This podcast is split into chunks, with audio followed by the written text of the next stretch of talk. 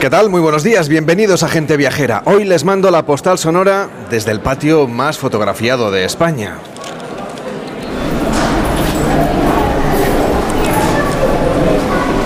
Esta postal sonora la estamos escribiendo desde el interior del Palacio de los Leones, una construcción de arte nazarí donde se refugian los 12 leones, claro, que conforman una de las fuentes más conocidas del mundo.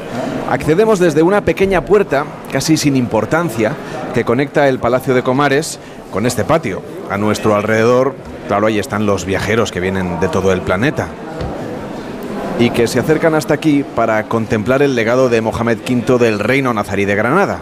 Estas acequias, estas fuentes, estos corredores de agua que refrescan y que dan sentido a todo este complejo monumental. En el centro, los 12 leones de mármol, de mármol de Macael, que sostiene ese enorme cuenco de alabastro que nutre de agua los caños de la fuente, completamente lleno pero sin desbordar, formando una pantalla de agua que si la luz del sol es propicia refleja las fachadas de los laterales de este patio adornado con azulejos azules y dorados.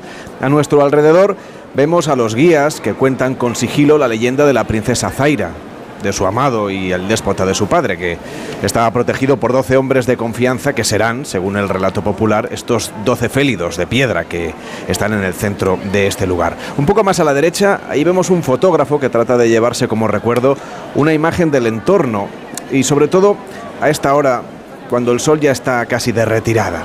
También hay parejas demostrándose afecto, vemos a jóvenes haciéndose selfies, estudiantes de Erasmus y grupos de viajeras que no son tan jóvenes pero igual de entusiastas. Estamos rodeados de patrimonio reconocido por la UNESCO en las estancias donde paseaba Mateo Jiménez, el criado del escritor neoyorquino Washington Irving, que tuvo el privilegio de alojarse en estos palacios nazaríes a mediados del siglo XIX para escribir sus cuentos de la Alhambra. A pocos metros del lugar que fueron sus apartamentos, en la Alhambra de Granada, les mando hoy la postal sonora de gente viajera.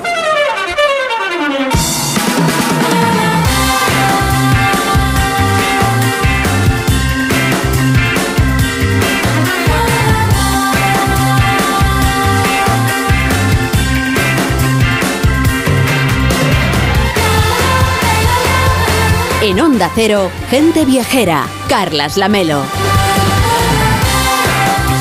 A las 12 y 10, a las 11 y 10 en Canarias. Hoy Gente Viajera se emite en directo desde el Palacio de Carlos V, parte del complejo de la Alhambra, el monumento más visitado de España. Estamos descubriendo no solo la Alhambra, también el patrimonio de la ciudad, el encanto de la costa tropical y las actividades de turismo activo y de naturaleza que ofrece Sierra Nevada, con el patrocinio del Patronato de la Alhambra y Generalife, Cetursa Sierra Nevada y la Autoridad Portuaria de Motril. Y con Víctor Herranz, ¿cómo estás, Víctor? Muy buenos días. Muy buenos días, Carles. Te veo mucho mejor que cualquier otro, otro día. Cualquiera diría que Sí. has pasado la noche en un sitio muy especial. Estoy como más relajado, ¿verdad? Como Te- más. te más noto que fluyes mucho. de- de- como de haber salido de un jamán, ¿no? Todo- completamente, ¿eh? Y cuéntanos qué hiciste anoche después de cenar en un restaurante con reconocimiento que aparece en la, en la guía Michelin. Luego no, no se te ocurrió otra cosa que irte a darte un baño a la medianoche a un baño árabe. Hombre, y además en un edificio del siglo XIII me tocó la obligación de ir a, a disfrutar de este sitio maravilloso después de casi tres horas y pico visitando todo el patrimonio de Granada, que es que no te lo haces en un día, y poder desconectar, poder fluir con el agua en piscinas de agua caliente, de agua fría, de agua templada, con sauna, con masaje. Vamos, un sufrimiento. Sufrimiento. Alguien tiene que esforzarse en el equipo de este programa. Elena del Amo, ¿cómo estás? Muy buenos días. Muy buenos días. Tú no, mm, vamos, eh, preferiste quedarte haciendo otras cosas en lugar de visitar este hammam al andaluz, pero lo conoces muy bien porque sé que has escrito incluso artículos sobre los diferentes baños árabes que tenemos en España. Sí, sí, sí. Mm, Este lo conocía ya de, de- otra ocasión. Ayer me lo perdí y, y y me dolió, ¿eh? porque es un tesoro. O sea, las salas con distintas temperaturas, los vapores, ¿verdad? La musiquita tan suave, las velitas. Claro. Un lujazo. Además le pega mucho a esta ciudad, ¿no? Ese punto tan andalusí, imagínate. Y además, fíjense, ustedes lo pueden disfrutar durante, durante casi todo el día, ¿no? Pero, pero hay una visita especial que es a medianoche y que tiene ese punto también más romántico, Víctor. Desde luego, a ver, romanticismo hubo, pero con, Pero con- tú con- solo. con el agua. Con el agua. bueno, porque no llevas mejor compañía, ¿verdad? Claro que sí. Bueno, Enrique Domínguez Zeta, ¿cómo estás? Muy buenos días. Pues muy buenos días, Carles. Eh, nosotros estuvimos cenando también en un restaurante, como decíamos, que está en lo alto de un, de un edificio muy singular, a 55 metros de altura. Pues sí, efectivamente, estuvimos en, eh, yo creo que en una de las mejores tres obras de un arquitecto magnífico como es Alberto Campo Baeza en, el edificio que ahora es de Cajasur y que guarda también un excelente museo de, Andalucía, eh, cenamos muy bien realmente y lo que pasa es que en lugar de ir al baño, pues también preferí dar un paseo por Granada por la noche. Claro, es que aquí todo el equipo se divide un poco el trabajo después de la cena en el restaurante de Álvaro Arriaga, en el restaurante Arriaga, del cual después les vamos a dar muchos más detalles aquí en Gente Viajera, pues había otras cosas que hacer y que ver. Ramón Villero, ¿cómo estás? Buenos días. Hola Carlos, ah, buenos días. Y tú has estado paseando, por ejemplo, por este palacio de Carlos V. Sí, la verdad es que paseando por el palacio y, y ayer la visita a la Alhambra y a los jardines del Generalife fue realmente especial, al atardecer, eh, una, visita que hay, que hay que hacer muchas veces en la vida, creo yo. Cada vez que se viene a Granada hay que visitar la Alhambra y los jardines del Generalife. Eh, en este lugar en el que estamos, en este Palacio de Carlos V, hay una interesante exposición. Vamos a hablar ahora de una parte fascinante de la historia de nuestro país, en la que se cambió también la concepción que el mundo tenía de nosotros, de España, y que tuvo como protagonistas dos elementos muy claros, el mundo del cine y de la moda y una idea, una visión de Fraga Iribarne, el ministro de Información y Turismo de aquella época, fue ministro entre el 62 y el 69, y se dio cuenta de la importancia de la cultura, de la imagen y cómo proyectar una imagen más moderna de España y hacerlo a través de la moda y de los viajes, Víctor. Así es, y los objetivos, buenos, pues eran claros. Mostrarnos al mundo con otra cara y hacerlo a través de la importancia de nuestra cultura en el mundo para poder atraer turismo, un motor que bueno, se ha convertido en el que más riqueza aporta a la economía española. Tal fue el éxito realizado en nuestro país que se inundaron todas las calles y las ciudades de cámaras, actores, productoras de Hollywood, revistas de moda, modelos internacionales que vieron bueno, pues en España la riqueza y el exotismo de las mil civilizaciones que pasaron por esta maravillosa tierra. Claro, vinieron aquí unos fotógrafos americanos con moda española, Henry Clark era el que dirigía todo aquel equipo de artistas y fotografiaron a las modelos, a las actrices, a, en fin, a la, a la florinata con moda española y con otros trajes, nada más y nada menos que en la Alhambra y claro, de estas fotografías luego se publicaron en Vogue y lo que tú contabas, ¿no? Que cada vez venían más viajeros y fue una manera de que los americanos también se dieran cuenta de que España era diferente, porque ese era el lema de nuestro país, España es diferente, que agregaba esa cultura de nuestros pueblos y claro, todo eso hizo pues que se conocieran lugares como la Alhambra en diversos rincones de Estados Unidos y a un público además un poco diferente del que a lo mejor ya tenía cierto conocimiento de lo que era la Alhambra. Eloy de la Pera es comisario de la exposición Henry Clark y la moda en España bajo el influencia bajo el influjo en este caso de la Alhambra. ¿Cómo está? Muy buenos días. Muy buenos días, Carles. Hemos estado visitando esta mañana la exposición y la verdad es que es espectacular. Además, contrasta la luz que tiene este, este patio interior del Palacio de Carlos V y la exposición es, es bastante oscura para dar mucha importancia a los vestidos, ¿verdad? Que son junto con las fotografías, los auténticos protagonistas, aunque hay una sorpresa de Sorolla en, la planta inferior. Sí, es, es una gozada el poder hacer una exposición de moda en el Palacio de Carlos V, en esa capilla tan mítica y que es verdaderamente algo sagrado exponer ahí. Entonces, contar con ese espacio para mostrar lo mejor de la historia de la moda de España, esa década de los años 60 en los que se juntaron las manos creadoras de Valenciaga, de Pertegaz, de Elio Berhayer, y de grandes modistas, mujeres muchas veces invisibilizadas por la historia de la moda como eran Flora Villarreal, Carmen Mir o Asunción Bastida.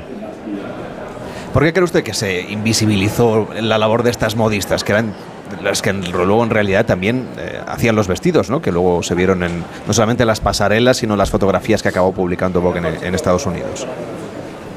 Eran, eran diseñadoras que la figura de Valenciaga un poco eh, hizo que se opacaran. Eh, Valenciaga era el más gran creador que ha habido en la historia de la moda. Y esto es algo que no lo ha discutido nunca ni Dior, ni Chanel, ni sus colegas, ni las grandes clientas. Ha sido el mejor diseñador de la historia.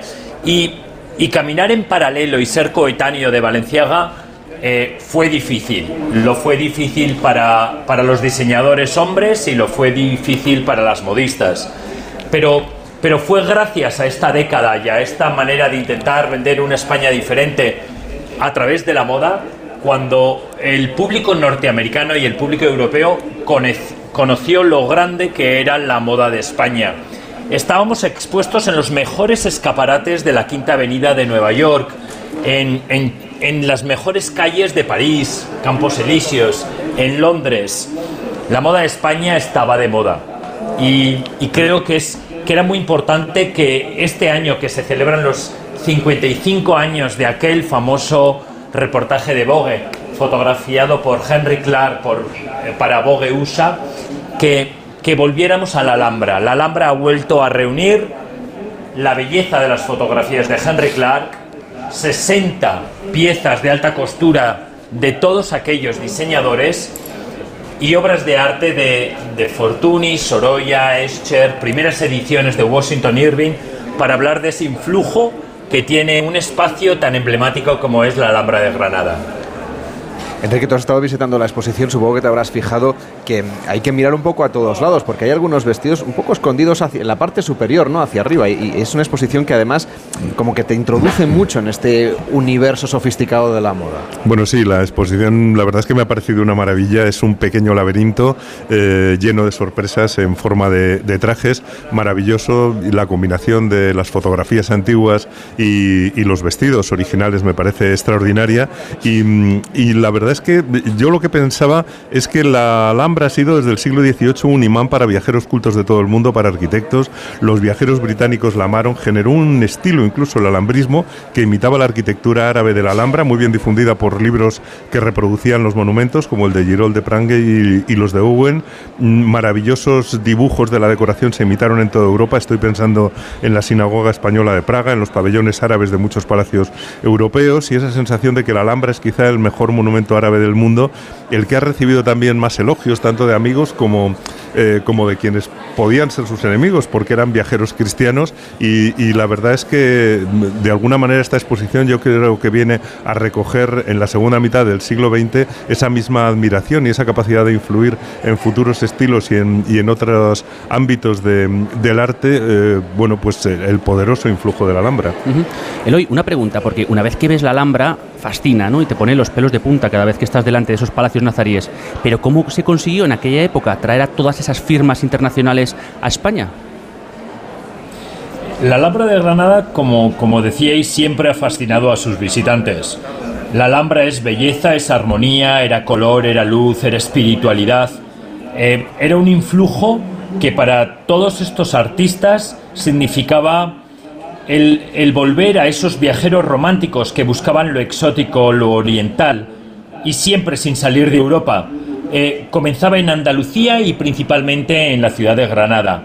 Eh, es por eso por lo que ilustres visitantes como Washington Irving, eh, con sus cuentos de la Alhambra, lo popularizó.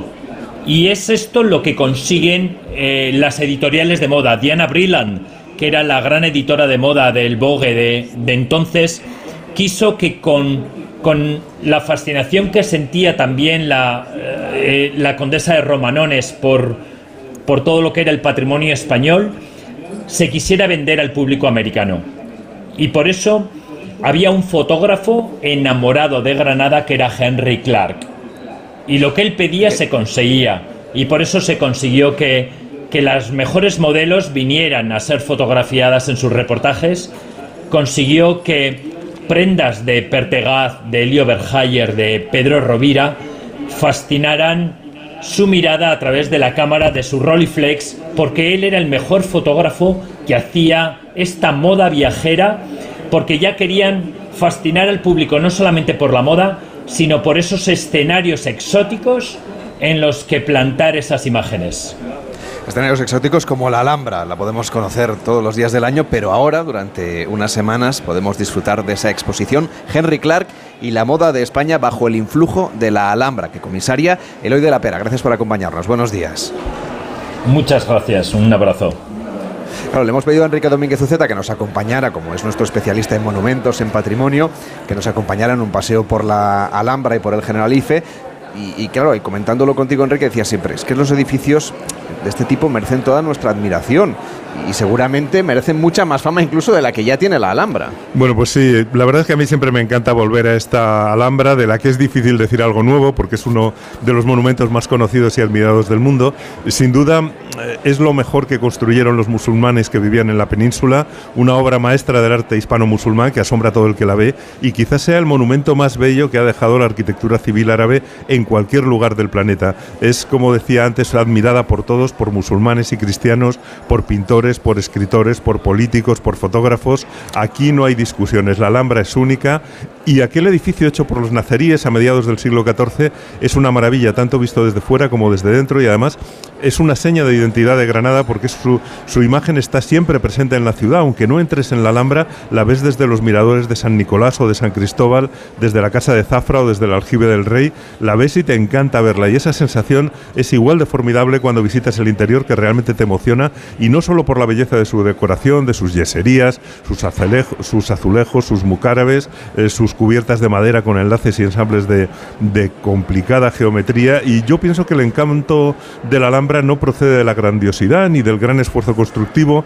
ni de la riqueza de los materiales, que son bastante modestos, ni del rigor y el orden de su disposición, algo que tienen otros monumentos, tiene algo más y desde luego yo creo que casi todo el que ha estado aquí reconoce que no ha visto nada parecido. Claro, por eso se habla de la magia de la Alhambra, de sus valores, de su originalidad, vamos, que es un lugar único en el mundo, ¿no? Bueno, sí, es una suma de factores excepcionales. Lo primero yo diría que es el telón de fondo de la Sierra Nevada y por supuesto la elección del lugar que es muy propia de la cultura musulmana. Construir encaramándose en un promontorio rocoso con las montañas a la espalda y con la llanura mm, a sus pies con vistas maravillosas. Sierra Nevada está arriba, detrás y dominando una extensa llanura más abajo. Y si eso le sumas la vista lateral sobre la propia ciudad, sobre el acantilado del Darro y ese fascinante barrio del Albaicín, con sus blancas casas acumulándose en la ladera, formando mm, un damero de casillas blancas, que serían las construcciones, los famosos cármenes, y las casillas verdes, eh, que serían los jardines encerrados en las tapias. Si lo sumas todo, pues sale algo único, el emplazamiento de la Alhambra de Granada. Ahora que tenemos a Obama por España y que está generando tanta fascinación, recordemos que él vino aquí de joven y que volvió ya como presidente de Estados Unidos y que también generó entonces esa visita a la Alhambra muchísimo, muchísimo revuelo, y no es para menos, ¿eh? porque la Alhambra es preciosa por fuera también por dentro, hay que pasear por el interior de la Alhambra, como hicimos nosotros ayer durante toda la tarde y como hemos hecho también en parte durante esta mañana. Pues sí, efectivamente, el interior de la Alhambra también es muy emocionante. La Alhambra es un largo itinerario lleno de diversidad, de variedad, de momentos plenos. Tiene estancias grandes y pequeñas, hay patios cerrados en torno a una alberca y hay grandes estancias con decoraciones muy elaboradas. Tiene patios con columnas y fuentes que emiten ese suave murmullo del agua corriendo. Hay espacios cerrados y torres que se convierten en miradores sobre el paisaje y todo forma un laberinto que te va llevando de sorpresa en sorpresa, con zonas públicas y oficiales en torno al patio de Comares y otras más privadas como la que hay en torno al patio de los Leones. Y a mí me gusta que los espacios de la Alhambra son elementos puros, son individuales, los patios, los jardines, son estancias abiertas, vacías, sin mobiliario recargado, como si fueran casi espacios de la naturaleza. Y tengo la sensación de que es un palacio hecho por y para nómadas, formado por espacios abiertos que los ocupan a su aire, donde ellos coloquen las alfombras o los asientos, pues allí estará el centro de la estancia. Y esa manera de componer el edificio en torno a patios, sumando diferentes grupos, es también yo creo la estructura de un campamento nómada. Por eso los edificios parecen instalados en medio de los jardines que serían como los emblemas de la naturaleza. Yo creo que es parte del encanto secreto de la Alhambra. Bueno, claro, y luego están los jardines, sobre todo los jardines del Generalife. Bueno, sí, hay, hay pocos lugares yo creo en el mundo en los que haya tanta distancia entre lo que se puede decir de ellos y lo que se siente al estar en ellos y esos son los lugares que justifican el viaje. Estoy pensando en Machu Picchu, en Venecia, en Angkor, en las Cataratas Victoria o en el Gorongoro y en la Alhambra, por supuesto, con esos jardines bellísimos del Generalife. Un lugar de descanso y de diversión inmediato al palacio, pero autónomo, un lugar de placer y de armonía de los siglos XII al XIV, con fuentes, con patios, con suelos empedrados que tienen también la magia de un tiempo pasado. La Alhambra yo creo que es un gran generador de sensaciones. Es de los lugares en los que se puede dejar volar la imaginación y pensar en la vida de los musulmanes, de los nazaríes que levantaron la Alhambra, en su sentido del placer y de la tolerancia, en su refinamiento, en los olores de los jardines, en la música y en la filosofía que tuvieron aquí sus escenarios seguramente más brillantes durante la Edad Media. Y todavía queda en Granada yo creo que mucho de ese perfume nazarí, yo creo que cada vez más porque hay teterías, hay restaurantes de comida árabe, hay mercadillos callejeros que parecen zocos y el perfume de los jardines de las casas del Albicín pues debía ser el mismo que disfrutaban los nazaríes. Y unido a todo lo que hemos mencionado, pues está el Palacio de Carlos V, donde estamos en estos momentos en un sitio verdaderamente incomparable. Y damos fe de que esos perfumes se siguen manteniendo, Víctor, porque ayer, cuando estuviste visitando ese Hamam al Andalus, también se, se, cuida ese detalle, ¿no? De que todo el ambiente tenga ese olor que recuerda a los tiempos de los nazaríes, incluso en los aceites de los masajes. Cuéntanos que te dieron un buen masaje. Es verdad, como dices, tienen las esencias, esencias de lavanda, esencias de rosa, esencias de jazmín, ¿no? Todos estos olores así como árabes y la verdad es que el, masaje fue maravilloso. Creo que ya puedo confesar que yo también acompañé a Víctor, ¿eh? Por eso sé perfectamente lo que hizo para vigilarlo. pero, pero, fue también muy bonito que cuando íbamos paseando por los jardines ayer por la tarde, nuestro comentarios no eran solo de la belleza, era de los aromas que teníamos, mm. si era el azar o si eran otro tipo de flores. Íbamos realmente haciendo un recorrido olfativo. Es que es verdad que ahora estamos en un muy buen tiempo, ¿no? Porque la primavera ha hecho florecer esas, eh, esos rosales que hay en el Generalife y, la verdad es que merece la pena visitarlo. Pero volvemos a este Palacio de Carlos V, donde hoy estamos haciendo en directo Gente Viajera, porque fue una especie de intento de los cristianos de rivalizar con la arquitectura palaciega de la Alhambra. Bueno, surgió hacer este palacio junto a la Alhambra precisamente para mostrar el triunfo del cristianismo sobre la religión musulmana en aquel momento, pero la verdad es que no fue capaz de superar el embrujo de la Alhambra, a pesar de que el Palacio de Carlos V es una joya de la arquitectura renacentista en nuestro país, una maravilla ideada por el genio de Pedro Machuca, cargado de influencias italianas, de una espectacular riqueza de formas y de materiales, con la originalidad de este patio interior de planta circular en el que estamos haciendo hoy el programa. Las columnas además están realizadas con, con una piedra pudinga, que es un aglomerado natural muy peculiar e interesante obtenido de la cantera del Turro aquí en Granada, pero es lo opuesto a los palacios nazaríes. Es un palacio intelectual, no es nada sensorial, tiene orden, tiene geometría, jerarquía compositiva, es muy bello, pero desde luego no puede competir con el encanto y el perfume de la Alhambra que la verdad es que parece surgida de un estado de gracia, eh, con un espíritu aparentemente sencillo e inapresable, eh, pero bueno, yo creo que por eso es única. Bueno, la Alhambra y este palacio de Carlos V en el que nos encontramos han ido experimentando diferentes remodelaciones, también trabajos de conservación, todo para preservar ese complejo monumental que recibió, recordemos, en el año 2022 a más de 2 millones de visitantes procedentes de diferentes partes del mundo. Entre las figuras que destacan en esa labor de conservación encontramos a Leopoldo Torres Balbás, un arquitecto clave en la Alhambra, el Alhambra que hoy conocemos, y lo hacemos gracias al trabajo que comenzó hace casi 100 años. Alejandra Carril, ¿cómo estás? Buenos días. Hola, buenos días, Carlos. Pues no tan bien como vosotros desde la Alhambra, pero os estoy escuchando para mi próxima visita y celebrar pues, este centenario, porque fue justo en 1923 cuando este arquitecto madrileño, que solo tenía 34 años en ese momento, fue nombrado arquitecto conservador de la Alhambra, un cargo que mantuvo hasta 1936. En esos años fomentó la restauración de un monumento que hoy podemos disfrutar gracias pues, a arquitectos como él. Por eso, con motivo de este centenario, el Ateneo de Granada, junto al Colegio Oficial de Arquitectos y la Universidad de Granada, han organizado un amplio programa de jornadas y actividades durante este mes de abril y el mes de mayo como homenaje a esta figura tan importante en la historia de la Alhambra. Carlos Vilchez, ¿cómo está? Muy buenos días. Buenos días. Carlos Vilchez es profesor de la Universidad de Granada, es erudito en esta materia y nos va a explicar un poco más la historia y la importancia que tuvo Torres Balbás. Bien, el patronato de la Alhambra ha querido conmemorar con este año la llegada de Leopoldo Torres Balbás, que fue nombrado el 20 de marzo de 1923 y tomó posesión como arquitecto director del de, 17 de abril. Realmente el patronato ha mm, hecho una serie de, actos como eh, colocar una placa en la casa que fue del arquitecto. Hemos organizado un espacio eh, que va a perdurar todo el año hasta el 10 de enero de 1924 en, en un espacio por el que hay que pasar sin más remedio y esos millones de personas que van a la Alhambra, según su interés, por lo menos van a quedarse con la idea de que Leopoldo Torrebalbás fue un arquitecto de la Alhambra de 1923 a 1926.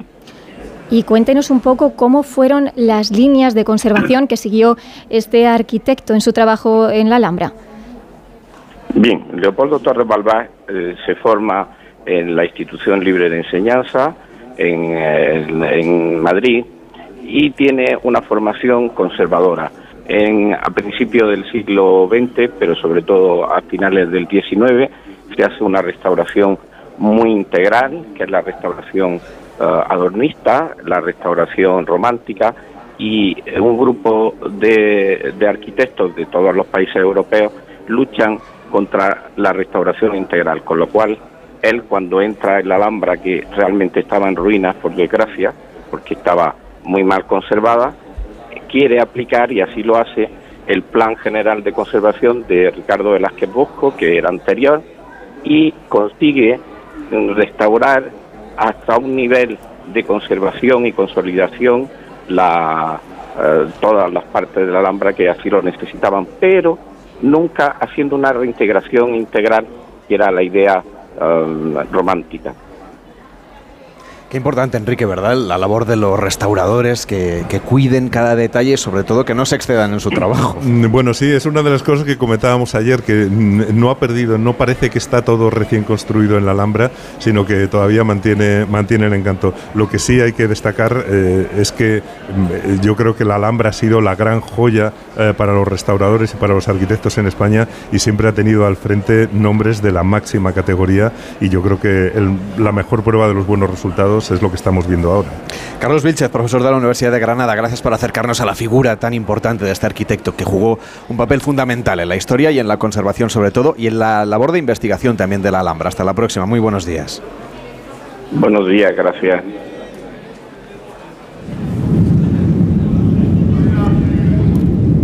Ahora nos hemos subido de nuevo a un avión de Iberia.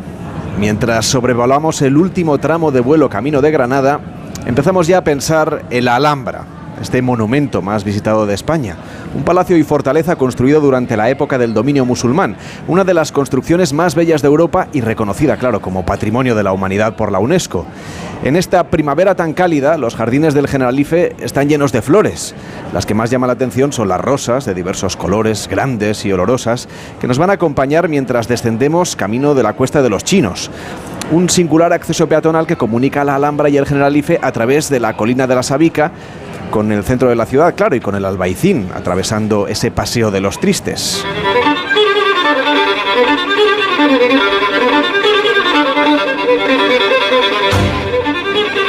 La Alhambra podemos disfrutar también de una amplia oferta cultural. El Teatro del Generalife ofrece espectáculos al aire libre rodeados de naturaleza. En junio y julio acogerá algunos de los conciertos del Festival Internacional de Música y Danza y, por ejemplo, el norteamericano Bob Dylan inundará de música este espacio con su concierto previsto para el 13 de junio. Aunque el momento de esplendor musical de este teatro, custodiado por setos perfectamente podados, es al final del verano. Durante septiembre llegan las mil una músicas con Luz Casal, con Andrés Calamaro, con Pablo López o con el artista libanés afincado en España, Ara Malikian.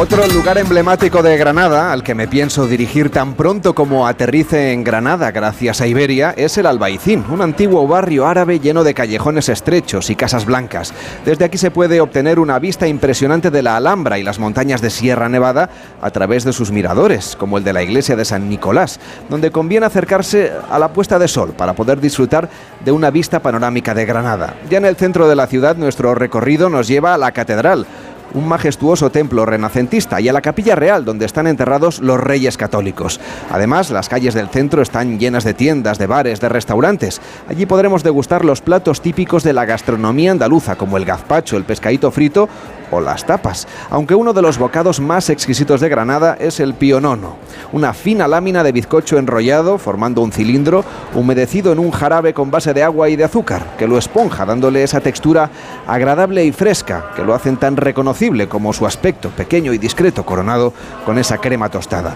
Si nos apetece podemos recorrer una ruta por las mejores confiterías de la ciudad, la mayoría con varias décadas de historia. Pero Granada también es famosa por su vida nocturna, la que se reúne en el barrio del Realejo, conocido por sus bares de tapas o sus pubs, o el disfrute de la agradable brisa que corre sobre todo por la Plaza Nueva mientras disfrutamos de sus terrazas al aire libre.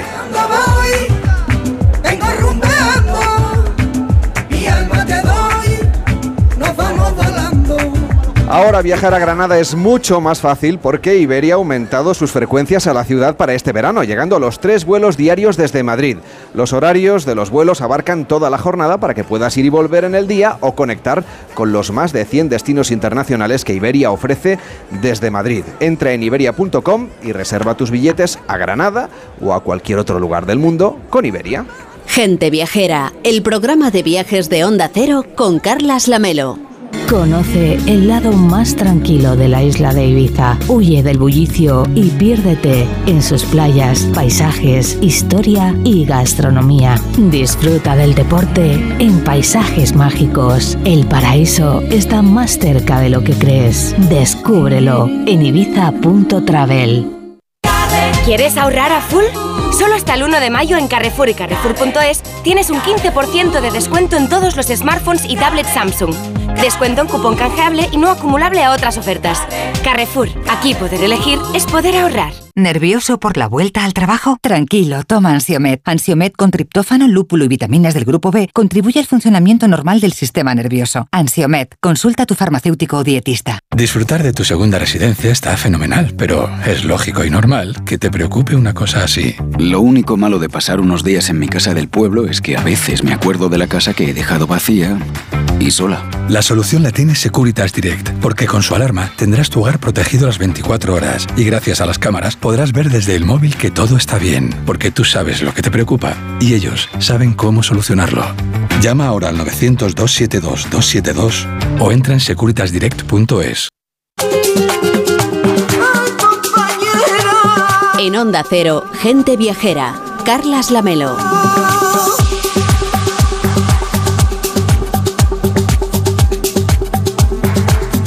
Las 12 y 39, las 11 y 39 en Canarias. Hoy Gente Viajera se emite en directo desde el Palacio Carlos V, parte del complejo de la Alhambra, el monumento más visitado de España. Estamos descubriendo no solo la Alhambra, también el patrimonio de la ciudad, el encanto de la costa tropical y las actividades de turismo activo y de naturaleza que nos ofrece Sierra Nevada, con el patrocinio del Patronato de la Alhambra y Generalife, Cetursa Sierra Nevada y la Autoridad Portuaria de, Madrid, eh, de Motril. Y estamos, claro, en Andalucía. Es una comunidad autónoma que podemos visitar además de diferentes maneras. La diversidad y variedad que encontramos en sus ocho provincias nos dan muchísimas opciones para disfrutar, por ejemplo, de un turismo de playa o de turismo cultural, pero también gastronómico, deportivo, diferentes opciones que solo el año pasado trajeron a cerca de 31 millones de viajeros. Y no es para menos, aquí estamos disfrutando del conjunto monumental de la Alhambra y el Generalife, pero si nos damos una vuelta por la ciudad, podemos entrar en su catedral y en ese sepulcro real de los Reyes Católicos, pasear por el barrio del Albaicín o acercarnos a la Casa Museo de Federico García Lorca.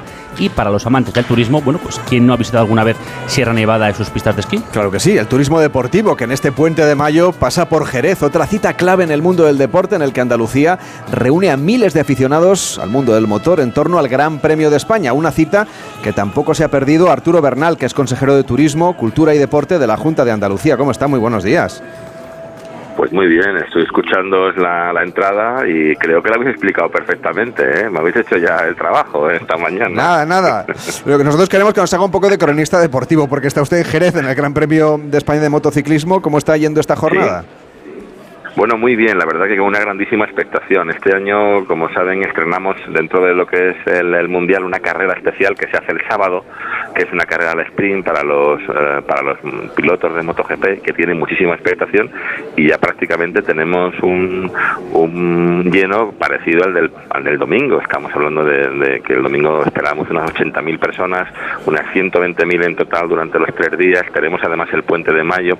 Este año la carrera es especial por estas fechas y, y bueno, eh, esperamos aproximadamente unas 200.000 personas en definitiva en todo el área de Jerez. Hay personas que vienen, como cuando hay esos grandes partidos de fútbol, que la gente va y sabe que no va a poder entrar al partido, pero quiere estar en el ambiente. El ambiente es espectacular, no solamente en Jerez, pero en los pueblos de alrededor también. Y, obviamente pues esperamos un grandísimo impacto, no solamente desde el punto de vista de, de Andalucía como ese lugar para celebración de grandes eventos deportivos de primer nivel internacional, pero como aquel lugar donde hay que estar, donde hay que pasar unas, unas vacaciones, donde incluso se puede venir a trabajar o a vivir. ¿no? Este es un poco el, el enfoque, este es un poco el objetivo que tenemos para esta nueva Andalucía que queremos construir. ¿Y podríamos decir, señor Bernal, que año a año Jerez se está convirtiendo en un hub del motor internacional? Absolutamente. Queremos que sea todavía mucho más. O sea, Jerez es una prueba icónica del Mundial, es, es una de esas pruebas donde, donde bueno, el otro día tuve la oportunidad de charlar largo y tendido con, con el CEO, el presidente de, de Dorna, que es la, entidad que organiza el Mundial, y, él tiene clarísimo que Jerez no va a faltar en el calendario. No, no, no, necesita mucha motivación para que eso siga siendo así, a pesar de que hay mucha presión por muchos circuitos de que quieren entrar en el Mundial y él tiene que hacer alguna vez algún descarte. ¿no? Jerez no está en esos descartes porque es la prueba más icónica del Mundial, la que más aficionados lleva y la que más impacto visual y también mediático tiene en el mundo.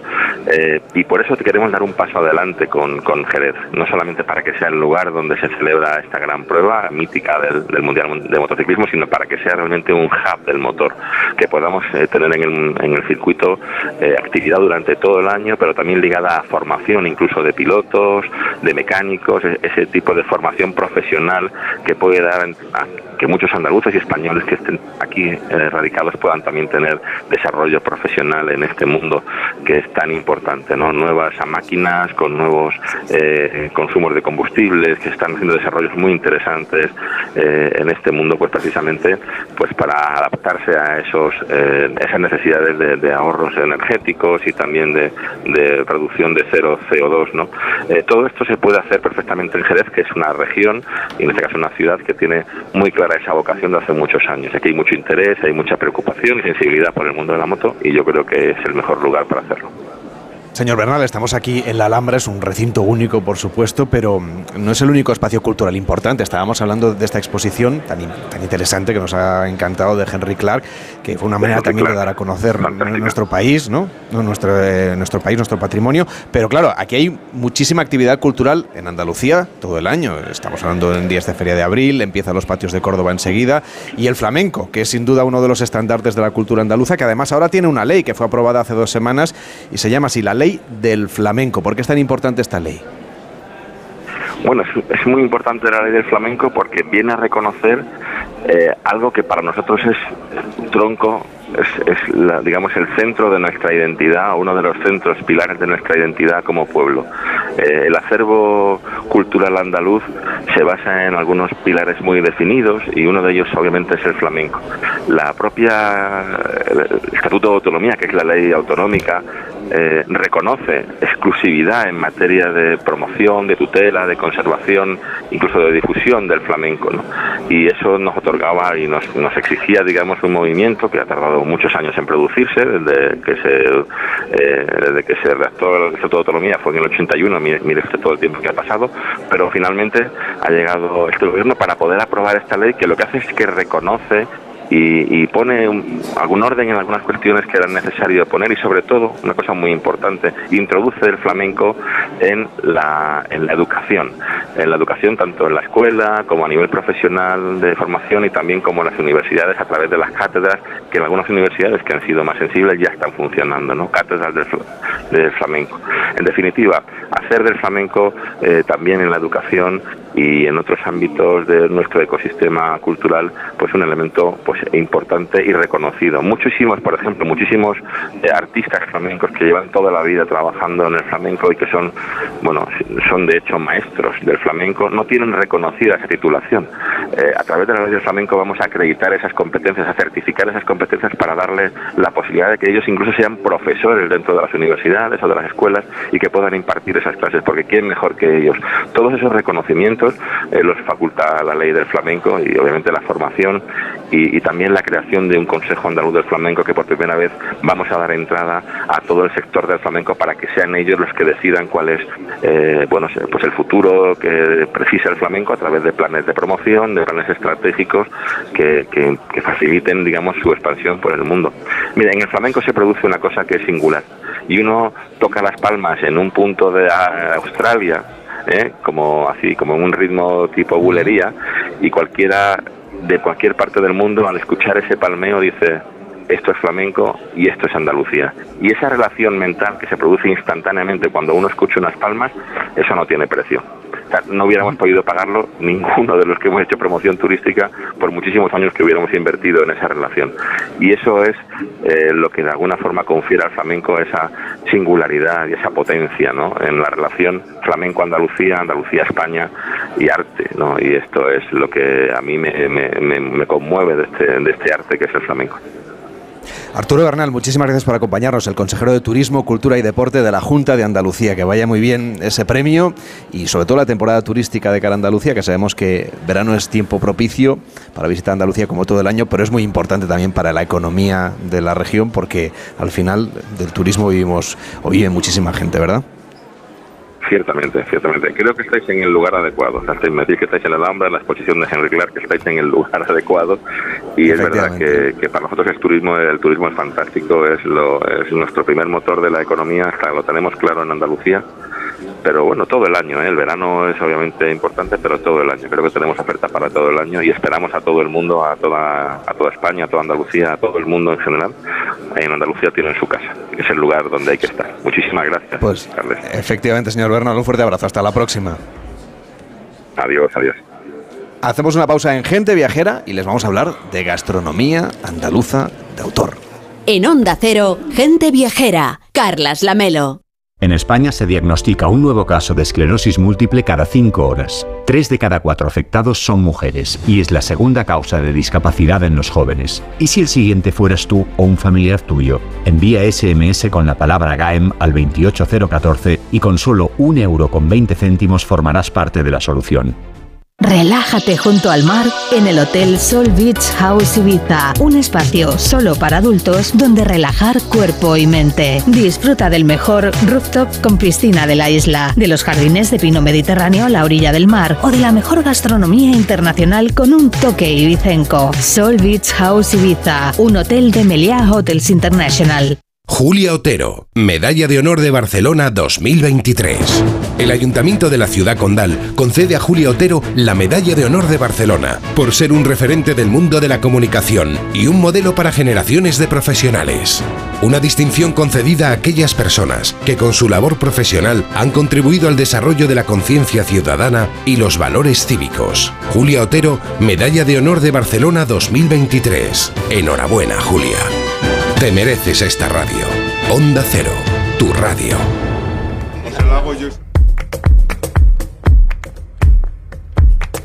Gente Viajera, el programa de viajes de Onda Cero con Carlas Lamelo.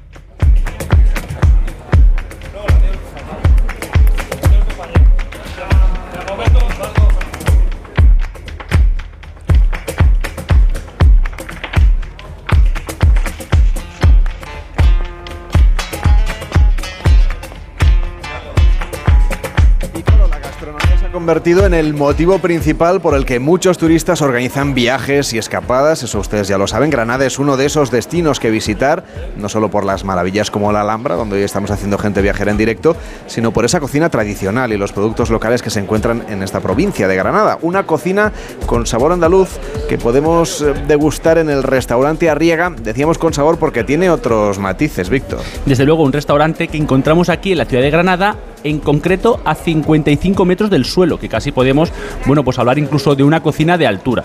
En la última planta del edificio Museo de la Memoria de Andalucía, con vistas a Ser Nevada y a la Vega Granadina. Así que bueno, podemos ver un poco los productos de kilómetro cero casi desde el restaurante que luego nos vamos a degustar. Este restaurante cuenta con el mejor producto de temporada para ofrecer a los comensales, pues eso, una experiencia gastronómica que no se pueden perder. Que desde luego, Enrique, es un museo que, que llama la atención, ¿no? Es un edificio muy singular. Es un edificio extraordinario, sobre todo porque yo creo que reinterpreta el lugar en el que estamos, que es un patio circular en el interior de un edificio eh, prismático y cúbico, y allí hace lo mismo con, con ese patio, con una doble rampa verdaderamente espectacular. Yo creo que es una de las obras más grandes y exquisitas de Campo Baeza. Y en lo alto, pues está ese restaurante Arriaga. Nos acompaña Álvaro Arriaga, que es el chef. ¿Cómo está? Muy buenos días. Buenos días, buenas tardes. Yo decía que tenía ese elemento de cocina andaluza, pero con otros matices, ¿no? Nos decía al principio que íbamos a comer a la toledana, que me gustó mucho esa frase. O sea, lo que al chef le, lo que al chef le da la gana. Lo que al chef le da la gana. Bueno, a ver, oye, lo primero agradeceros, agradecer vuestra invitación para aquí para soltar La receta de ensalada César. a ver, sí, es una manera mm, de hacer que, que el cliente confíe en nosotros. Es, es muy importante, y reitero, muy importante la confianza de un cliente en, en un restaurante. Eh, se la devolvemos con que con calidad de servicio, con calidad de cocina y con calidad de producto. Y hay que estar a la altura de esos 55 metros que tú has, que bien has indicado, Carles. Bueno, unas vistas espectaculares, aunque lo importante es la cocina. Sí, porque las vistas no cobramos.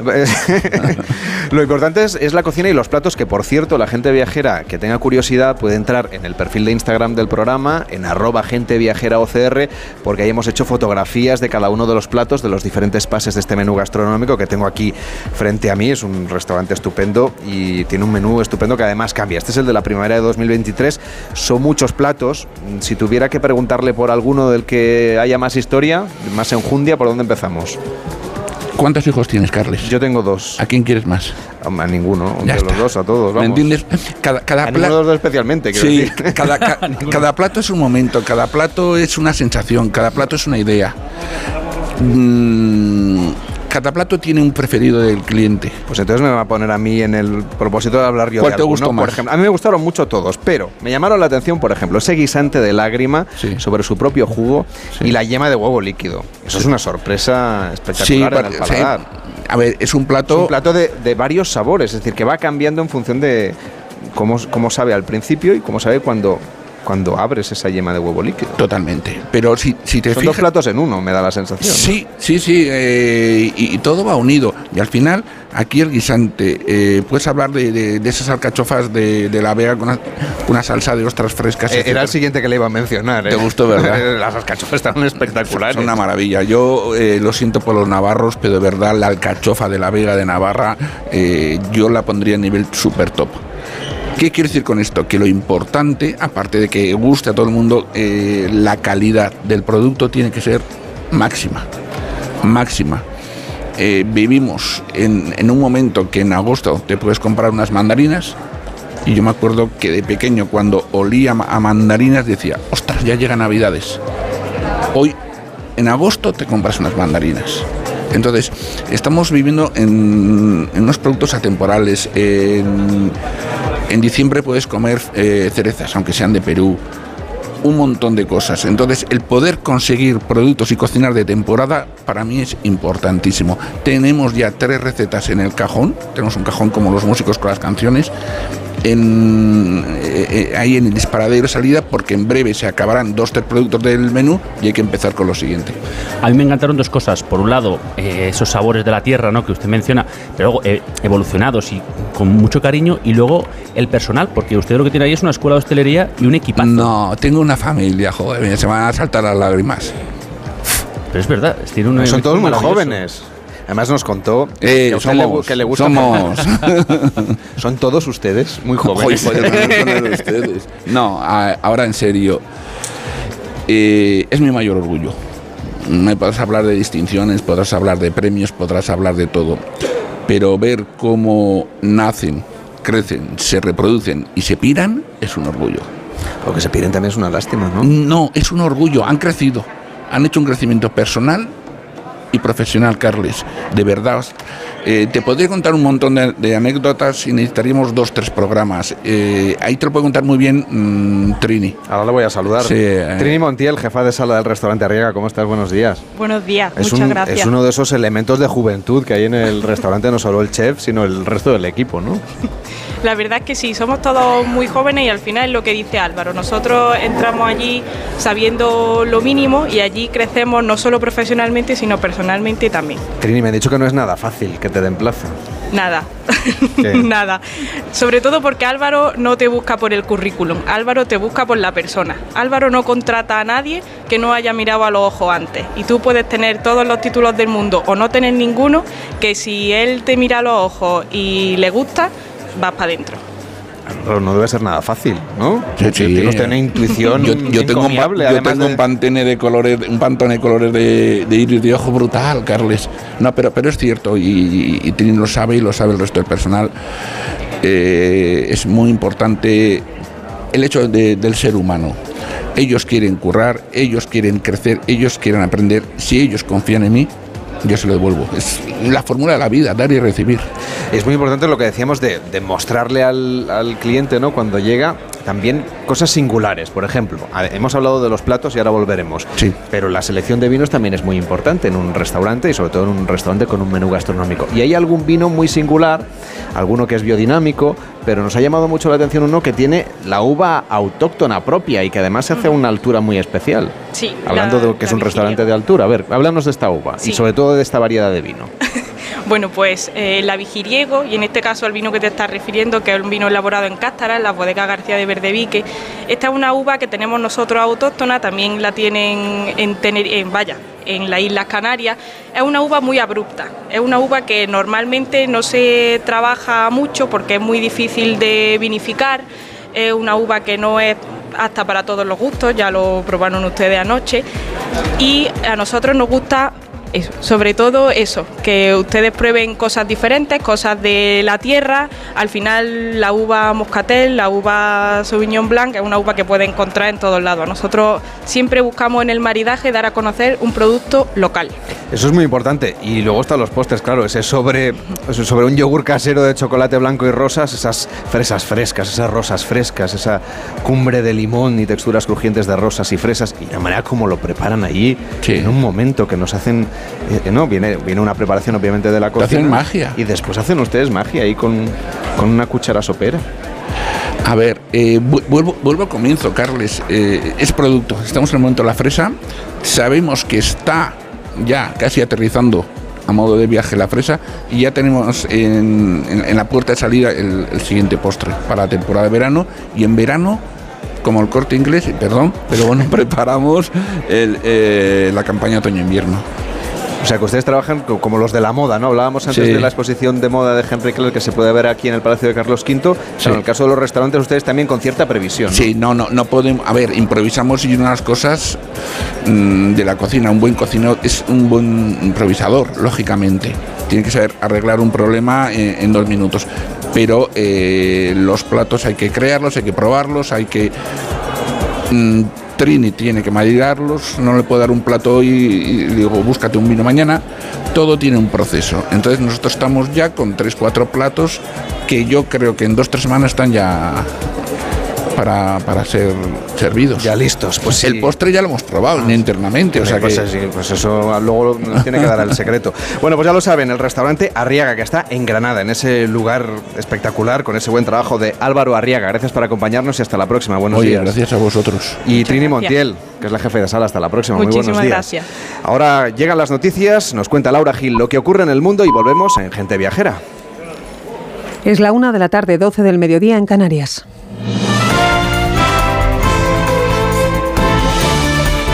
Noticias en Onda Cero. Buenas tardes. Los partidos retoman su agenda preelectoral del fin de semana con actos del PSOE y del PP en Navarra y Galicia respectivamente. El presidente Sánchez vuelve al Palacio de Congresos y Auditorio Baluarte de Pamplona, donde estuvo hace semanas, para ofrecer hoy un nuevo mitin tras una semana marcada por la ley de vivienda que iniciaba su tramitación al quedar aprobada en el Congreso. Acto con intervención ya en marcha del presidente Pamplona, Jorge Tirapu. Sí, buenos días. Interviene en estos momentos Pedro Sánchez en el Día de la Rosa en Baluarte. Sánchez ha dicho que la economía española crece por encima de la europea, que contiene mejor los precios y que genera más empleo. Y también referencia de nuevo al tema de la vivienda. Ha dicho Sánchez que va a dignificar el acceso de la gente joven a la vivienda para que llegue, como sucede en otras latitudes europeas, a- por encima de los 20 años. Escuchamos en directo a Pedro Sánchez. Muchas pocas. Hombre, si nos comparamos con Alemania, que tenía más de 20.000, me encontré con un sistema nacional de salud que tenía 3.000 profesionales sanitarios menos. Con un sistema nacional de salud que había quebrado uno de sus principios fundamentales, que era la universalidad. Que había puesto en marcha copagos farmacéuticos, veo aquí mayores, que estoy convencido tenían que pagar para poder acceder a algunos de los fármacos y poder responder a sus enfermedades. Bueno, pues hoy el Gobierno de España, gracias al compromiso socialista, tanto de la presidenta Chivite como nuestro, a nivel central, tenemos 90.000 profesionales sanitarios más en el Sistema Nacional de Salud. Referencia del presidente del gobierno en materia sanitaria. Antes ha dicho la presidenta del gobierno de Navarra, María Chiviten, que confía en retener el gobierno el próximo 28 de mayo. Ha dicho hace unos minutos que está en disposición de ganar las elecciones en Navarra y que están a 10.000 votos de hacerlo. Todo listo también en Opino, a Coruña, para que dé comienzo a partir de esta hora el acto de clausura de la tradicional romería que celebra el PP en esta localidad, que correrá a cargo del presidente nacional del partido, Alberto Núñez Feijó. Coruña, Lara Viveiro. Lara, el presidente del Partido Popular llega a la tradicional romería del PP a un mes de las elecciones municipales y un día después del acto del secretario general de los socialistas Pedro Sánchez en A Coruña. Alberto Núñez se reunirá con miles de militantes, entre los que no está previsto que esté José Manuel Baltar, líder del PP urensano, investigado por ir a 215 kilómetros por hora conduciendo un coche oficial. El turno de intervenciones lo va a cerrar Feijó junto a su homólogo en el PP gallego, Alfonso Rueda, a quien dejó al frente de la Junta de Galicia. Volveremos a partir de las dos a Pamplona y a Galicia para ampliar las palabras de Sánchez, por un lado en la capital Navarra, y conocer con más detalle la intervención de Fijo en este acto en A Coruña. Lo que ahora contamos es el mensaje dejado hoy por la ministra de Igualdad, Irene Montero, tras aprobarse la reforma de la ley del solo sí es en el Senado esta semana, que hoy entra en vigor esa norma y que deja un rastro de un millar de condenas, agresores sexuales rebajadas y escarcelaciones de otro centenar. Montero habla de retroceso. Ya está publicado en el BOE un retroceso en derechos de las mujeres en la parte penal de la ley solo sí es sí. Y a pesar del retroceso que PSOE y PP han perpetrado en la parte penal, el Estado tiene responsabilidades con ellas. Además, actualizamos la información del tráfico en este segundo día de operación especial de la DGT para el 1 de mayo, fin de semana largo que llega hasta el martes en Madrid por el Día de la Comunidad. Como les venimos contando esta mañana, las mayores retenciones se han concentrado en las principales vías de salida de Madrid y Barcelona. Situación a esta hora, DGT Alba buenas tardes. Buenas tardes. En estos momentos estamos pendientes de tres siniestros que complican la circulación en Jaén, en la 4 en Santa Elena, dirección Jaén Capital, en Toledo, en la 4 en Ontigo, la dirección Andalucía y también en Alicante la 31 de entrada por Villena. Además, circulación lenta en Madrid, en las salidas. Lo peor lo encontramos por la 1 en el entorno del circuito del Jarama, Aventurada y La Cabrera. Y también por la 5 en Arroyo Molinos y Móstoles. Tráfico irregular en Barcelona, de salida por la P7 Martorey y Pared del Vallest. En Valencia, de entrada por la 3 en Loriguilla. En Murcia, la 30 en Molina de Segura. Y también en Toledo, la 5 en Cazalegas y en Cuenca, en la 3 en Villares de Saz y Tarancón. Además, complicaciones en Andalucía. Lo peor lo encontramos en Sevilla, de salida por la 4 en Dos Hermanas, por la P4 en los Palacios Villafranca y también por la 49 en Benacazón, por lo que les pedimos que moderen la velocidad. Ahora deportes con David Camps. Tres partidos se juegan esta tarde de la 32 jornada de Liga en Primera División. A las 4 y cuarto Elche Rayo Vallecano, a las 6 y media Real Madrid Almería y a las 9 y media Barcelona Betis. El Barça con 11 puntos de ventaja sobre el Madrid en lo que respecta a la lucha por el título. El Betis aspira a puesto europeo mientras el Almería está a dos puntos del descenso que marca el Getafe quien ha anunciado a Bordalás como nuevo entrenador, dirigirá al equipo azulón en el choque clave de mañana ante el español, que es penúltimo. Otro duelo directo por la permanencia mañana, Cádiz-Valencia, en un horario que no gusta a ambos equipos. Hablan los entrenadores Sergio González y Baraja no tenemos que temer a nadie ni tener ningún problema en afrontar un partido con la responsabilidad que recae. Eh, hace dos, tres, cuatro meses todos los que estamos aquí hubiéramos firmado estar en esta situación, depender de ti, estar un punto por encima del descenso y tener partidos vitales y trascendentales porque sabemos que iba a pasar así en esta temporada. Hacer un buen partido, hacer un partido completo, que es lo que necesitamos para poder tener opciones de poder ganar el partido en Cádiz y, y ya está, no, no hay que darle más vueltas, porque es que al final todo eso son lamentaciones que siempre, a mí desde mi punto de vista, no, no conducen a nada. Jugado ayer, Osasuna 0, Real Sociedad 2. Además, tenemos en marcha la calificación de Moto 3 del Gran Premio de España de Motociclismo. En MotoGP, Aleix Espargaró ha sido el más rápido. En el Gran Premio de Azerbaiyán de Fórmula 1, Carlos Sainz saldrá quinto y Fernando Alonso octavo en la carrera al sprint, que tendrá lugar a las tres y media. Y en la Liga Endesa de Baloncesto, trigésima jornada con cuatro partidos esta tarde: Granada-Tenerife, Murcia-Fuenlabrada, Bilbao-Manresa y Valencia-Obradoiro. A partir de las dos de la tarde, la una en Canarias, Juan Diego Guerrero les amplía la información de España y del resto del mundo en Noticias Fin de Semana. Siguen escuchando Gente Viajera con Carlas Lamilo. Este sábado la liga se juega en Radio Estadio. El líder intentará recuperar la senda de la victoria camino del título ante un equipo que sigue peleando por Europa. Barcelona Betis. El Real Madrid quiere borrar su mala imagen del último partido, pero el visitante del Bernabéu se juega la permanencia. Real Madrid Almería. Y lo que podrían ser los últimos minutos como equipo de primera división del Elche que recibe al Rayo Vallecano con las paradas habituales en los estadios de Segunda División, la Liga ACB de baloncesto y en motor Gran Premio de Fórmula 1 y Gran Premio de España de motociclismo. Este sábado desde las 3 y media de la tarde, Radio Estadio, con Edu García. Te mereces esta radio. Onda Cero, tu radio.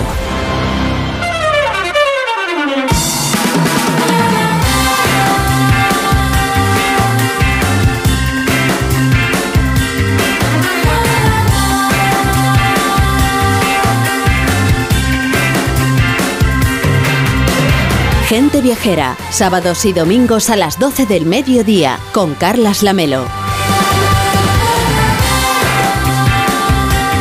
A la 1 y 7, las 12 y 7 en Canarias. Ayer el equipo de Gente Viajera hizo una visita a los palacios nazaríes de la Alhambra y a los jardines del Generalife y Víctor Herranz pues, ha querido acercarse, claro, a los viajeros para saber qué sensaciones les producía contemplar y pasear entre los muros de ese pedazo de historia viva de nuestro país y sobre todo saber, bueno, aunque seguramente lo intuíamos, porque habían venido a Granada de vacaciones o de viaje. ¿Qué curiosidades te han contado los viajeros? Pues mira, principalmente, y lo que más me ha emocionado es que este conjunto monumental pues no deja indiferente a nadie, y por más expectativas que uno tenga cuando viene a Granada, la Alhambra siempre la supera. Como nos comentaba, por ejemplo, Francesca de Brescia, que es una estudiante Erasmus de Biología una de las cosas más bonitas que he visto en mi vida, la verdad. Esta parte, no sé, es que la verdad es que siente mucho la inspiración árabe y es increíble, me gusta un montón, la verdad.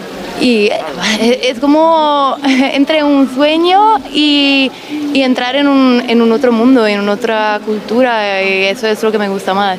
Que sí, estaba la cultura cristiana también, pero se siente mucho más la cultura árabe y eso es increíble. No, no me esperaba una cosa con tan, tan verde, tan agua, tanta no sé, eh, la verdad es que no tengo palabras para describirlo, pero me gusta mucho. Sin duda, visitar la Alhambra de Granada es algo imprescindible para conocer la historia de la ciudad, el importante legado nazarí. Recordemos que más de dos millones y medio de viajeros, más o menos, visitan esta joya cada año. Desde luego, una belleza arquitectónica incomparable y una importancia patrimonial solo comparable, bueno, pues con conjuntos monumentales en el mundo, como puede ser Versalles o la Torre Eiffel, o sitios muy, muy, muy, muy especiales, como nos comentaba Florent y su familia, que son unos amigos de Francia y de Chile, que estaban, bueno, pues muy inspirados por la cultura nazarí y por el carácter de los granadinos primera vez y es súper lindo, lo pasamos muy bien, la gente es súper simpática, la verdad preciosa.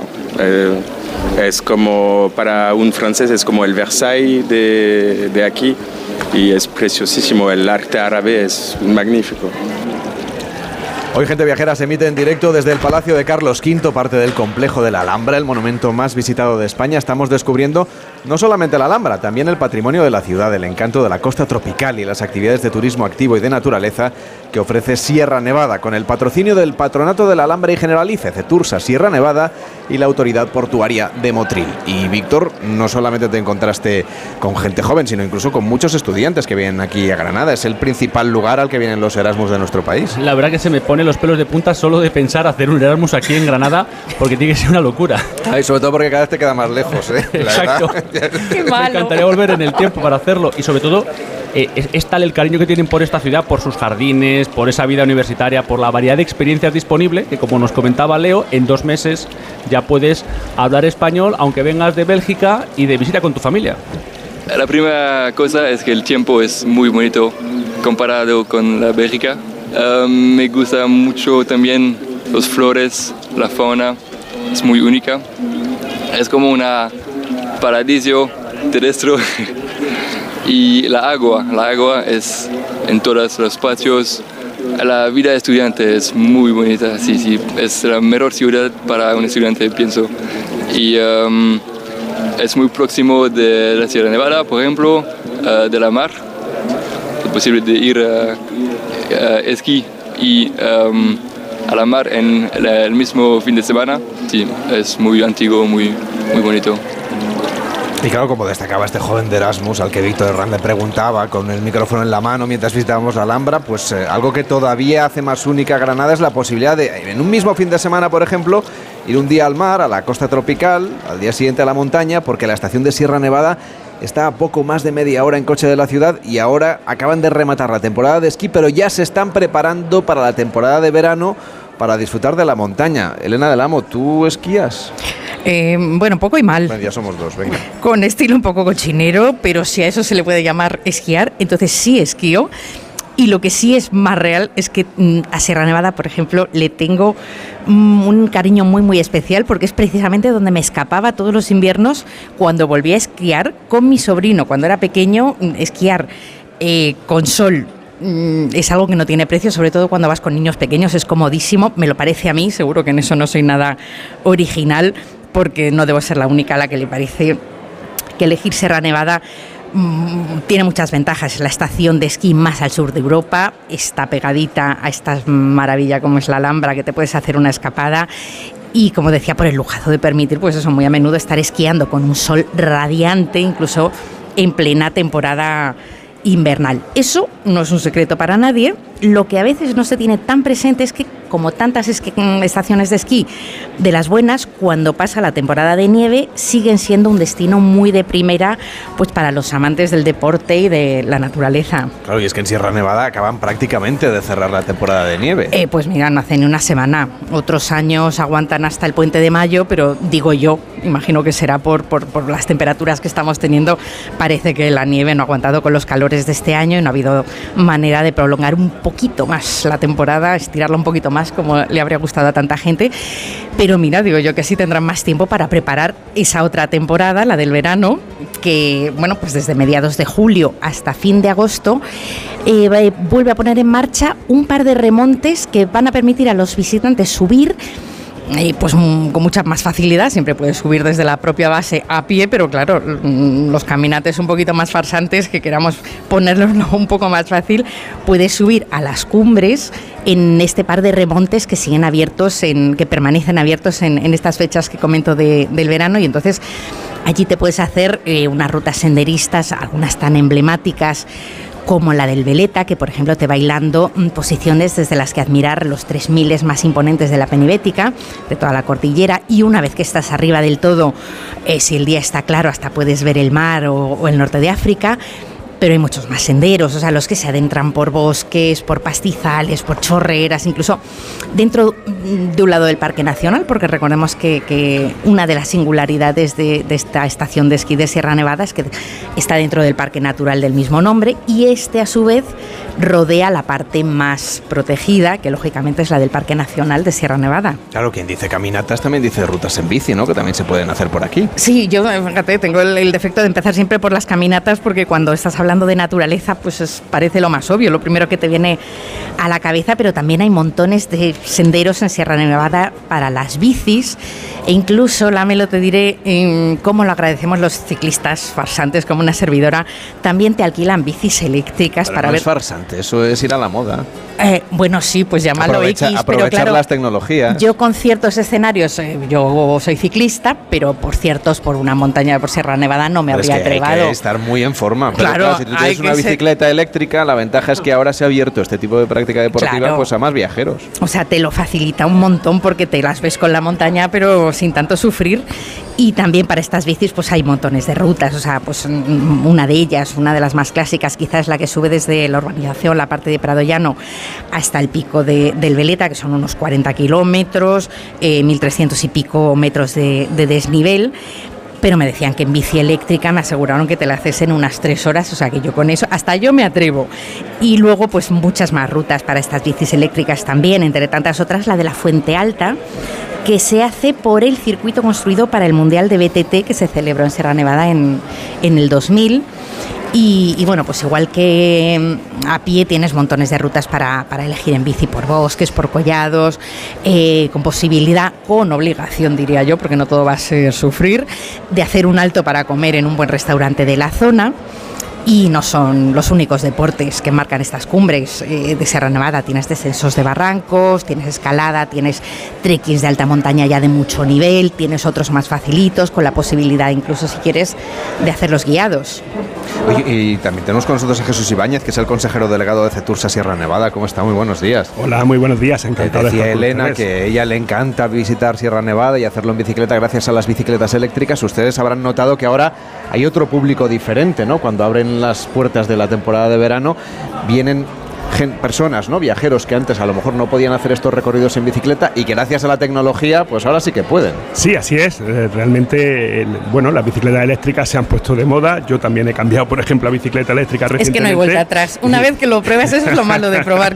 Que- Y, bueno, pues facilita el, subir a, a Sierra Nevada, que bueno, pues tiene, tiene un tirón, nada más que desde la estación de Prado Llano hasta arriba, de 2.100 a 3.400 metros, pues hay un desnivel muy, muy importante y una, y una ayuda que exige pedalear, porque si no la bicicleta no funciona, pues también se nota. Y sí, sí, es más, eh, nos abre las puertas a otro colectivo más, porque ciclistas de montaña y ciclistas de carretera tradicionales hay muchísimos. Bueno, pues ahora también hay ciclistas con bici eléctrica. Por cierto, hablábamos de la temporada de invierno. ¿Qué tal les ha ido ahora que acaban ya de, culminarla y están preparando ya la de verano? Sí, pues ha ido bien. Ha sido una temporada un poquito corta. Empezamos tarde porque nevó tarde y el puente de, de la Constitución no fue una, una buena fecha, pero luego ya en Navidad empezó a animarse y los meses de febrero, de marzo e incluso enero han sido meses muy buenos. Luego, desgraciadamente, en abril pues se ha venido el calor a toda España, a toda Europa. Y nosotros hemos sido la última estación que ha cerrado de España y la última que ha estado de la península junto con Andorra, que cerramos el mismo día. Ha sido una buena temporada, hemos acabado en números negros, nuestra capacidad de inversión para el año que viene se mantiene, estamos invirtiendo al menos 9 millones cada año desde hace cuatro años, más eh, una inversión importante con fondos FEDER gracias a la Junta de Andalucía. Claro, es- hablábamos de los remontes, que son muy importantes, por supuesto, en la temporada de invierno, pero también, Elena, en la temporada de verano, porque incluso aunque no vayamos a hacer deporte, aunque solo vayamos a pasear, a disfrutar de la naturaleza, también podemos aprovechar esta infraestructura tan importante para, para una actividad de, de fin de semana o para disfrutar de unos días Sí, de descanso. sí, y, y sí, y sí, sí, están ya, además ya se pueden reservar, ya están con, bueno, pues eh, con distintos packs, porque puedes, como dices, subir a estos dos remontes que permanecen abiertos en estas fechas de verano que decimos, pues para disfrutar las vistas, para hacerte una ruta por allí.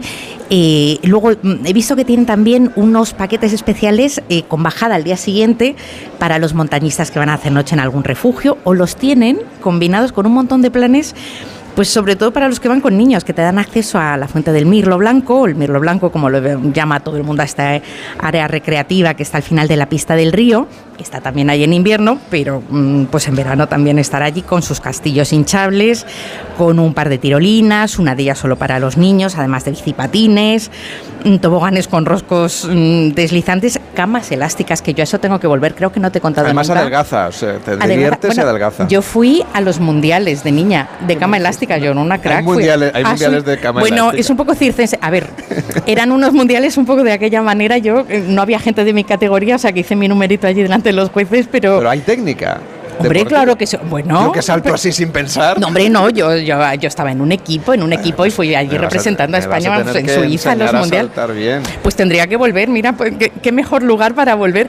Pero al margen de mi querencia por las camas elásticas, el- la verdadera estrella de esta zona recreativa que decimos del Mirlo Blanco son los descensos a toda velocidad en trineo ruso. Trineo ruso, eso me lo tienes que explicar. Pues mira, tú imagínate una montaña rusa, pero que en vez de estar en un parque de atracciones al uso, los raíles van en plena montaña con su circuito de curvas, de badenes, de descensos, abriéndose paso allí pues, mm, por las pendientes. Y, y- y son bueno pues una especie de trineos biplaza que vas en plena naturaleza y que también a diferencia de las típicas montañas rusas pues uno es el que controla la velocidad pero oye que te pones a 40 por hora ¿Solo pueden hacer los niños a 40 Lo- por hora? a ver, los, los, los más pequeñitos acompañados, no vas a tirar a la criatura allí a lo loco, No, to- pero to- todos apa- con, con máxima seguridad, ¿verdad, con señor máxima Ibáñez? seguridad, sí. Por supuesto, somos una, una empresa de actividad familiar y estos, estos trineos son para dos, de forma que los padres, padre, madre, pueden ir con los niños pequeños, medianos o ir la pareja, pues lo que se trata es de pasárselo bien, que es nuestra, nuestra misión, igual que la vuestra cuando habláis de viajes, la nuestra es pues hacer que la gente pues satisfaga sus expectativas y disfrute. Sí, bueno, y ya creo que a partir de los siete años el chaval que se atreva ya puede ir el solito, ¿no? Así es. Bueno, pues no es un mal plan, pero otro que a mí siempre me da mucha envidia, en este caso en Sierra Nevada, pero siempre que lo he hecho por otros sitios, de verdad lo he comprobado muchísimas veces que los chavales también alucinan, es con una buena observación del cosmos.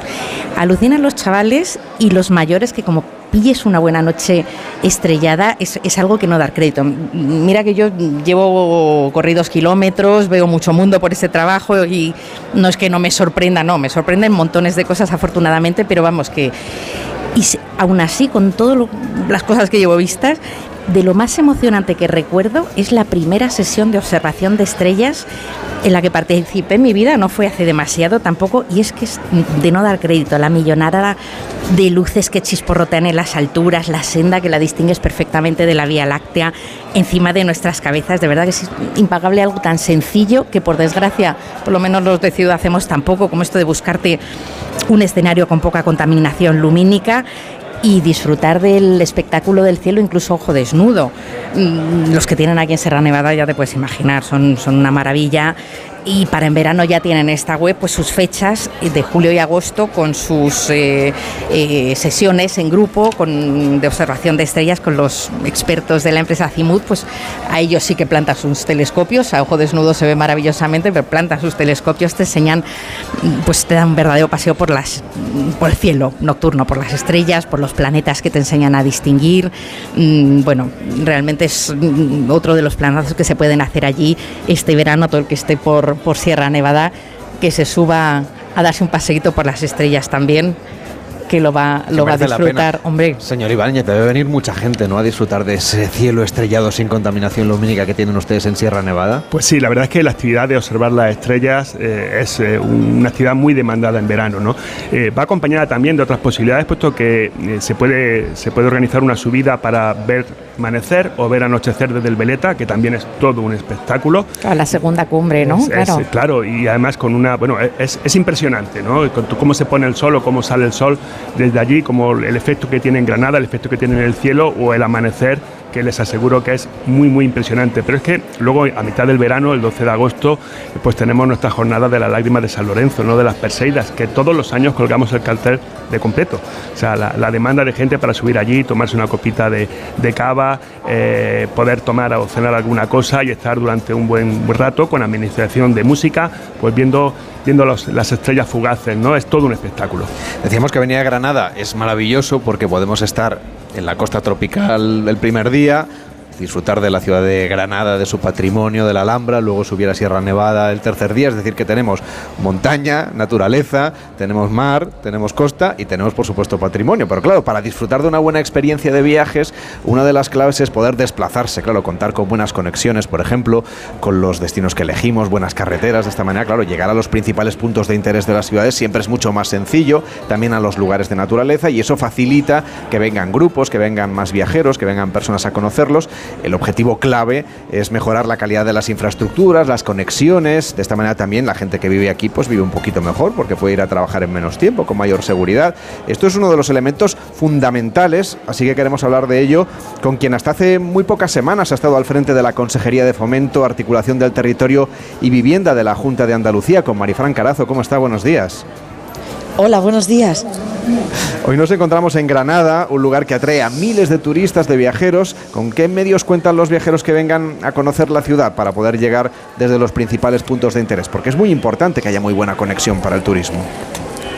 Pues en efecto, las conexiones son fundamentales y eso hace que un destino, una ciudad como Granada, pues sea competitiva y sea capaz de atraer un mayor número de visitantes. Hablabas del acceso por carretera, ese acceso a Granada tiene buenas conexiones, pero el ferrocarril es esencial también. Yo creo que ha habido un cambio ¿no? de tendencia y hoy el acceder un destino también con alta velocidad y con un buen servicio de ferrocarril se ha hecho un hecho importantísimo, sobre todo para ese turismo nacional, que es un turismo muy importante y de fin de semana, para el turismo también de congresos, donde Granada pues está posicionada ¿no? Eh, de una forma muy importante. Y ahí Granada tiene que mejorar, tiene que mejorar en sus concesiones por ferrocarril. El AVE llegó más tarde a esta ciudad, pero también ha llegado corto. Se necesita mejorar en cuanto a los servicios que ofrece, sumar nuevos servicios, mejorar los horarios. Acertar en los horarios es determinante también, sobre todo en esos desplazamientos de fin de semana, sobre todo la conexión de Granada con Madrid. Más servicios, mejores horarios, conexiones directas. También esto es esencial, igual que Málaga, Sevilla, goza de esas conexiones directas con Madrid desde hace tiempo. Granada hoy tiene paradas intermedias. Ese tipo de también es necesario pero la conexión directa acorta el tiempo y el tiempo del viaje hace también que un destino sea competitivo. Fíjense, con motivo de la inauguración de la nueva estación de Antequera y de unas obras que se están realizando en materia ferroviaria, Hoy se tardan 10 minutos más en esa conexión de Granada con Madrid. Desde luego esto tiene que resolverse planteando esos servicios directos para que ese servicio con Madrid, su conexión con alta velocidad, pues sea más atractivo. Queda mucho camino por recorrer por mejorar esas conexiones ferroviarias de Granada y también las de su aeropuerto un aeropuerto que puede seguir creciendo, asumando también más conexiones eh, y más servicios, que también bueno, pues es otro medio de transporte esencial para acercar Granada, esa sierra de la que hablabais y la Alhambra como principal monumento y, foco del turismo de nuestra ciudad. Señora Carazo, ¿y cómo piensa que Granada puede seguir mejorando en relación a la movilidad de la, de la que hablábamos para garantizar la calidad de la vida de la ciudad mirando al futuro?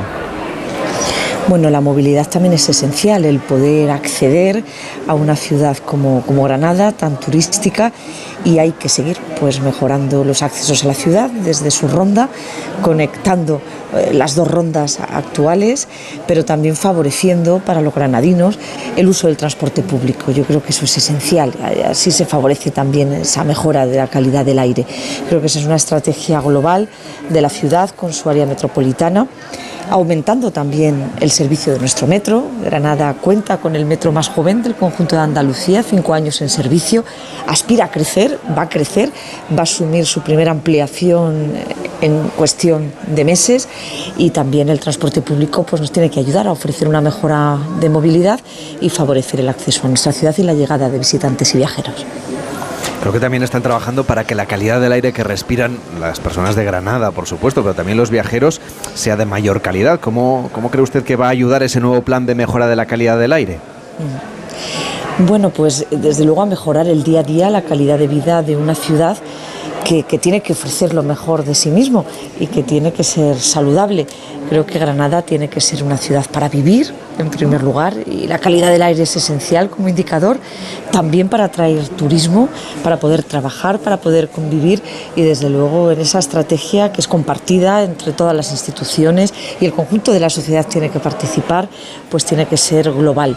Ahí el uso del transporte público es muy importante, pero también la reducción de otro tipo de emisiones. Debe colaborar el sector del turismo. Tiene un proyecto de huella verde, la Federación de Turismo de Granada, donde están implicados el conjunto del sector que debe ampliarse a la industria y a otras actividades como un compromiso social para reducir esas emisiones de CO2 y mejorar, en definitiva, el aire que vivimos y la salud de los granadinos y también ser una ciudad atractiva, verde, sostenible para aquellos que nos visitan. Una clave hoy muy importante para atraer visitantes también son esas ciudades que velan por mejorar la salud de la ciudad y la calidad de su aire. Claro, que buscan el equilibrio, ¿no? Eh, desde luego Granada es una ciudad turística, que además está creciendo en segmentos muy importantes, por ejemplo el de los cruceros de lujo. Creo que hoy en el puerto de Motril hay un crucero de superlujo cuyos viajeros están ahora recorriendo la Alhambra y eso también hace que, que se trabaje ¿no? de la mano del sector y con las administraciones y con todas las personas que están implicadas en que haya una muy buena convivencia, entendamos, eh, entre los viajeros, por supuesto, el sector de la hostelería, de, de la hotelería, toda la actividad económica que mueve el turismo, que eso también al final es una fuente de oportunidades para la ciudad. Absolutamente, ese equilibrio tiene que primar y ahí es una gestión compartida, ¿no? de colaboración con la iniciativa privada para favorecer también que la ciudad bueno, pues esté preparada para asumir ese turismo desde el punto de vista de los servicios que ofrece, para plantear también esos itinerarios que son por la ciudad, eh, peatonales, donde yo creo que se tiene que ir de la mano del sector y mejorar en definitiva pues el día de una ciudad que mira muy de cerca al sector, pero que tiene que favorecer su desarrollo y seguir sumando eh, turismo y visitantes siempre en base a la sostenibilidad, ¿no? que es social en primer lugar, pero que también es medioambiental. Yo creo que este criterio ya se tiene que sumar ¿no? a cualquier estrategia y una ciudad que ambiciona crecer también lo tiene que hacer en base a esa sostenibilidad y asumir un turismo que contribuya a ello también. Usted acaba de ceder el testigo como consejera de fomento de la Junta de Andalucía, alguien que está muy vinculado con este lugar en el que estamos, con Rocío Díaz, que es la nueva consejera de fomento de la Junta de Andalucía y que es la exdirectora del Patronato de la Alhambra y Generalife. ¿Cómo ha sido esa transición de poder?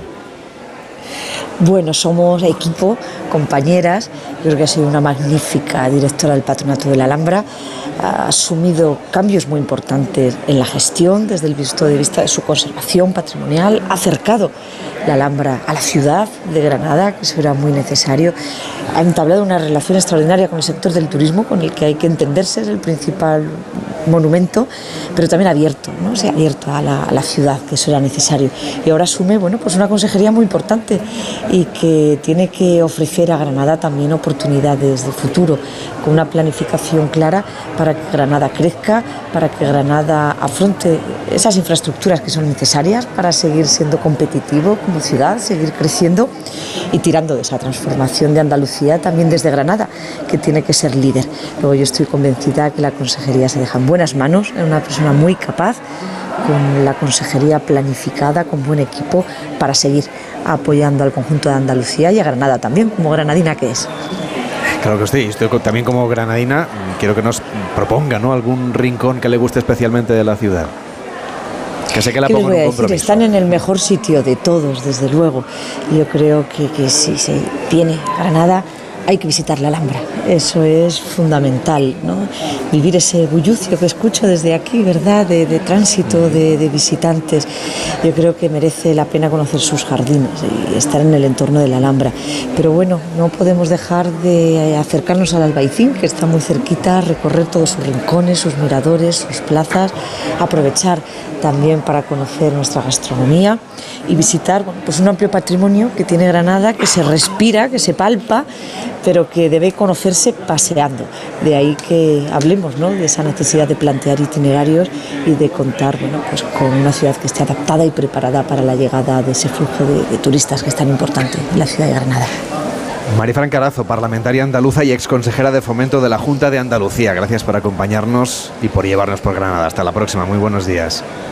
Gracias, encantada de hacerlo. Un saludo a todos los oyentes. Un abrazo. Hacemos una pausa en Gente Viajera y seguimos recorriendo Sierra Nevada.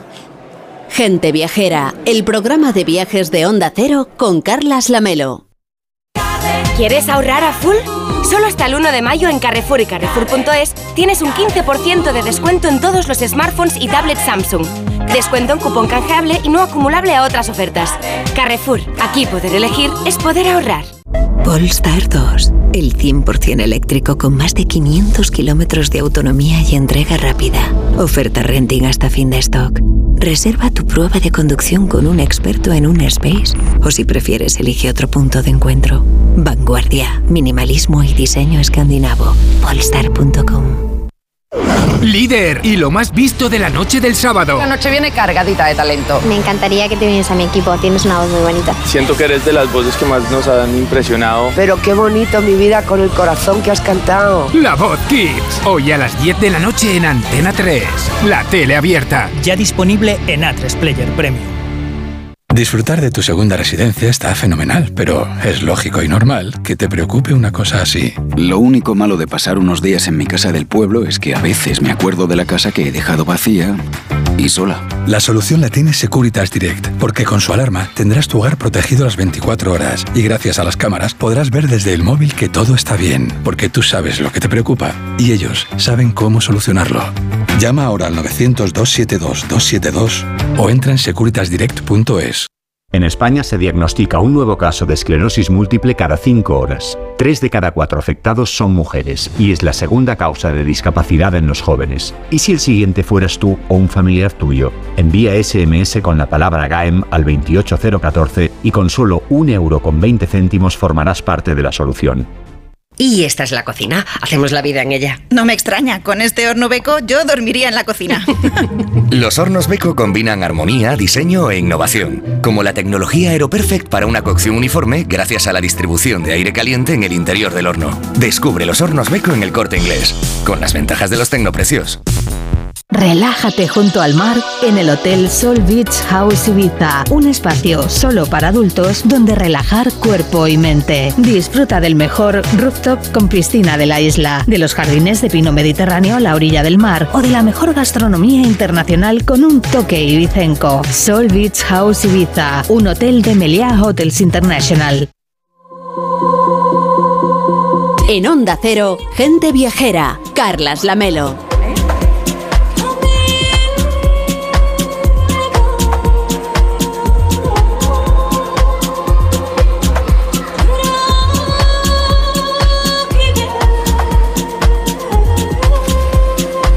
La 1 y 36, las 12 y 36 en Canarias, Gente Viajera se emite en directo desde el Palacio de Carlos V. Estamos en el complejo de la Alhambra, que es, ya lo saben ustedes, el monumento más visitado de España. Estamos descubriendo no solo la Alhambra, también el patrimonio de la ciudad, el encanto de la costa tropical y claro las actividades de turismo activo y de naturaleza que ofrece Sierra Nevada también en verano con el patrocinio del Patronato del Alambre Generalife, de Cetursa Sierra Nevada y de la Autoridad Portuaria de Motril. Y como decíamos en verano las cumbres de Sierra Nevada cambian de color, todavía se ve en las cumbres más altas, se ve la nieve, hemos podido ver cómo salía el sol hoy de manera maravillosa y todavía se observa, claro, dejan ese manto blanco para dar paso al verde, al marrón y al azul del cielo. Es el momento entonces de descubrir cómo es su valiosa flora y fauna, que sale también de, su escondite para disfrutar del buen tiempo aquí en Granada, ver sus lagunas también, caminar por sus senderos, como nos contaba Elena del Amo, disfrutar de la paz, del sosiego.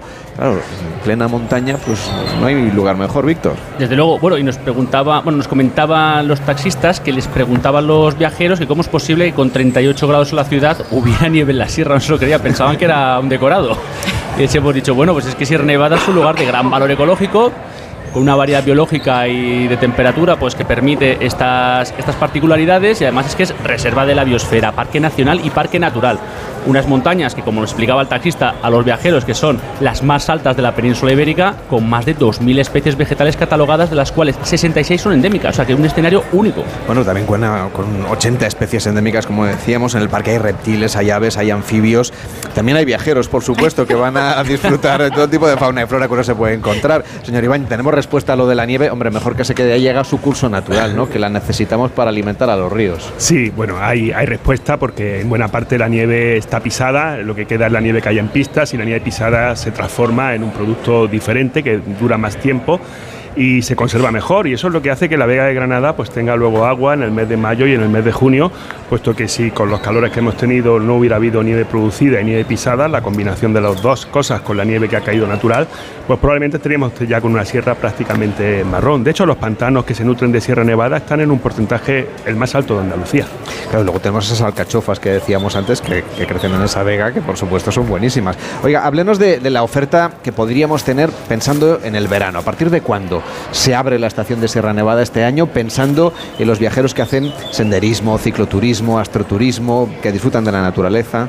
Bueno, nosotros estamos abiertos desde ya, puesto que ya hay campamentos de verano que tienen actividades en fin de semana y dentro de poco también entre semana para niños de toda España, extranjeros también, aprender idiomas eh, y disfrutar de la naturaleza y también deportivos. Eh, además, el Mirro Blanco, que es nuestra zona de la que antes Elena ha estado hablando, de, disfrute familiar, pues también está operativa cuando hay grupos para, para ello. Y, luego, pues bueno, eh, a partir ya de mediados de julio lo que tendremos serán abiertos los dos remontes principales que te dan acceso a las altas cumbres, pero también la piscina, también el restaurante, también multitud de tiendas, hoteles y restaurantes de la estación que abren sus puertas pues para, la gente, para que la gente se lo pase bien en, verano. Es un sitio único, es un sitio con una temperatura, a pesar de los calores que hay aquí, allí no, allí hay que usar eh, eh algo de una chaqueta, por la noche, en los hoteles se duerme con el edredón o la manta, no se puede dormir eh, sin, sin sábana y se aprecia muchísimo ese valor natural, ¿no? Eso sí, muy importante, cuidándolo. Los caminos están para seguirlos, no para salirse de ellos. Las lagunas están para verlas desde fuera. Está totalmente prohibido eh, mojar siquiera la mano en una de ellas, ¿no? Y, y, cuidando la naturaleza, pues disfrutar de esos senderos, de esos caminos que el parque cuida, que nosotros cuidamos y que dan acceso pues, a un espacio natural enorme, puesto que es el Parque Nacional y el Parque Natural más grande de, de España y uno de los mayores, de los más grandes, si no el más de Europa. Porque para mojarnos ya tenemos esa piscina de Prado Llano, ¿no? Cuéntenos un poco qué sensaciones transmite poder darse un baño en una de las piscinas situadas a mayor altura de España. Pues sí, la verdad es que muchas de las cosas que hacemos es a mayor altura de, España y la piscina es un gustazo. La piscina es una piscina cubierta que se descubre ahora para, para el verano, que tiene pues eh, bueno, una zona de césped, de tumbonas y de sombrillas estupenda y es un complemento muy bueno de los hoteles que hay en Sierra Nevada para ir allí y pasar la noche o para ir en un solo día a, a, la piscina, a comer, a subir en un remonte, a hacer cualquier actividad con niños o actividad deportiva y sienta muy bien ese bañito a primera hora, última o en medio también. Hablábamos antes de lo importante que es el turismo deportivo para Andalucía. Hoy que se está celebrando ese Gran Premio de España en Jerez, tienen ustedes también otros eventos muy relevantes como el Gran Fondo Subida Cicloturista al Veleta, que será el próximo 15 de julio, el kilómetro vertical de trail running para el 23 de julio, la subida internacional del Pico Veleta, que va a ser el 6 de agosto, es decir, que vienen también muchos grupos de viajeros a hacer actividades deportivas, algunas de alto rendimiento incluso. Sí, somos un sitio extremo en altitud y extremo también en clima. Tenemos un CAR, un centro de alto rendimiento allí en Sierra Nevada, lo cual hace que durante toda esta primavera y lo que queda de verano, antes de las grandes pruebas ciclistas, estemos viendo a los grandes, a los grandes equipos europeos entrenando. O sea que la carretera de Sierra Nevada hasta arriba se llena de esos ciclistas en bicicleta de carretera eh, practicando. Pero es que además tenemos carreras. Acabamos de tener para cerrar la temporada eh, la Ultra, una mega carrera con distintas eh, posibilidades en cuanto a, a, media maratón, maratón, 60 kilómetros, 100 kilómetros y 160 kilómetros que se ha celebrado justo el fin de semana en el cual hemos cerrado nuestra actividad, el día 16, se celebró ese fin de semana, pero es que ahora tenemos pruebas también de ciclistas y de carrera. Es un espectáculo ver subir un kilómetro en vertical, o sea, es una prueba eh, eh, tremenda. Señor Ibáñez, y también han programado ¿no? ciclos musicales para disfrutar del verano y de la música en plena montaña. ¿Cómo son este tipo de experiencias? ¿Qué, qué música vamos a poder escuchar en la, en la, montaña? Pues son muy gratificantes. El, el día 15 de, de, julio, por ejemplo, en colaboración con el Festival de Música y Danza, que tiene su sede principal aquí en, en, el, en los jardines de la Alhambra, en este palacio de Carlos V, y luego en otras zonas de, de, de Granada y de su provincia, pues el grupo Apache viene a dar un concierto por la noche, ya es un tradicional para la apertura de la de la actividad, estuvo el año pasado y aquello se llena de gente a disfrutar. Es muy divertido, se pasa muy bien viendo Apache, en el escenario se vienen totalmente arriba y, y bueno, pues eh, yo recomiendo a todo el mundo que es un concierto gratuito y que suban, suban a ver ese concierto. Luego durante la temporada tendremos conciertos de, de, música de jazz de, en, la zona de nuestro restaurante, la bodega, en la plaza de, Andalucía. Y para cerrar ya, bueno, todavía nos falta un poquito, para cerrar la temporada de verano, pues tenemos el festival por todo lo alto, Sierra Nevada por todo lo alto, en el cual pues una serie de, grupos eh, rockeros, eh, de, punk también, en fin, distintas modalidades durante un par de días de la mano de San Miguel, que es patrocinador de este evento y uno de nuestros patrocinadores, pues también dan un broche musical a, a, Sierra Nevada. Ya lo saben, si vienen aquí a Granada, pues pueden disfrutar del mar, de la montaña en Sierra Nevada, del patrimonio de la Alhambra y de muchas otras cosas. Jesús Ibáñez, consejero delegado de Cetursa, Sierra Nevada, gracias por acompañarnos y que vaya bien esa temporada de verano. Muchas gracias, que vaya bien la de verano, que vaya bien la próxima de invierno y les ah, vemos. Y aquí la, ya hablaremos. En la hierba tiempo. y en la nieve, que seguro que llegará también. Claro que sí. Hacemos una pausa en Gente Viajera y vamos a hacer rutas por la provincia de Granada partiendo del puerto de Motril. En Onda Cero, Gente Viajera, Carlas Lamelo. Conoce el lado más tranquilo de la isla de Ibiza. Huye del bullicio y piérdete en sus playas, paisajes, historia y gastronomía. Disfruta del deporte en paisajes mágicos. El paraíso está más cerca de lo que crees. Descúbrelo en ibiza.travel. ¿Quieres ahorrar a full? Solo hasta el 1 de mayo en Carrefour y Carrefour.es tienes un 15% de descuento en todos los smartphones y tablets Samsung. Descuento en cupón canjeable y no acumulable a otras ofertas. Carrefour, aquí poder elegir es poder ahorrar. Existe un lugar donde puedes conectar con la naturaleza y disfrutar de una vida sana y plena. Un lugar con 100 kilómetros de senderos para pasear y más de 100.000 árboles de 50 especies, 20 reservas de mariposas, lagunas. Se llama Arco Verde y conecta 15 municipios de Madrid con los tres grandes parques regionales. Arco Verde, vuelve a conectarte con la naturaleza. Comunidad de Madrid. Onda Cero Madrid, 98.0. Te compra tu coche, te compra tu carro, te compra tu buga. Te compra tu furgo, te compra tu moto, te compra tu auto, caravan. ¿Te han hecho una oferta? Te la mejoramos. Has oído bien. Mejor precio garantizado y compromiso de pago en 24 horas. Ven a vernos. En buenas manos, el programa que cuida lo más importante, tu salud. Estamos hablando de una enfermedad relativamente joven, porque ¿qué síntomas nos tienen que hacer sospechar que pueda haber detrás este problema? Los mejores especialistas, claves y consejos para cuidarnos mejor. La medicina da soluciones también para todo, en todos los ámbitos. Vamos haciendo escala donde están los mejores especialistas. En buenas manos, el programa de salud de Onda Cero, siempre que quieras, en la web y en la app, con el doctor Bartolomé Beltrán. Te mereces esta radio. Onda Cero, tu radio. Gente viajera. Me encanta la verdad el programa porque me da la posibilidad de viajar eh, junto a vosotros. Os agradecería en esta nueva singladura si pudierais hablar de Cazorla. Y... Mi marido y yo nos vamos a Menorca y me gustaría que me contarais cómo visitar la isla en tres días. Ideas y consejos para tus próximas vacaciones. Rincones por descubrir. Experiencias para compartir. Gente viajera. Con Carlas Lamelo. Sábados y domingos desde las 12 del mediodía. Y cuando quieras, en la web y en la app. Gente viajera. Con Carlas Lamelo. Te mereces esta radio. Onda Cero. Tu radio.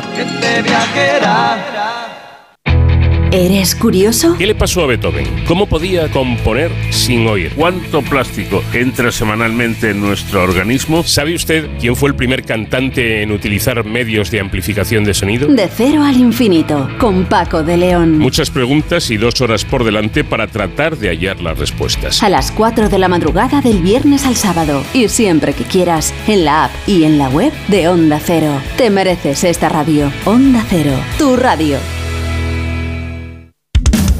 Tenemos las voces más respetadas en todos los campos, premiadas por su labor informativa, por su trayectoria profesional, por su capacidad para comunicar y conectar con los oyentes. Somos una radio plural, creíble, imparcial y cercana. Gracias por elegir Onda Cero. Te mereces esta radio. Onda Cero, tu radio. Onda Cero Madrid, 98.0.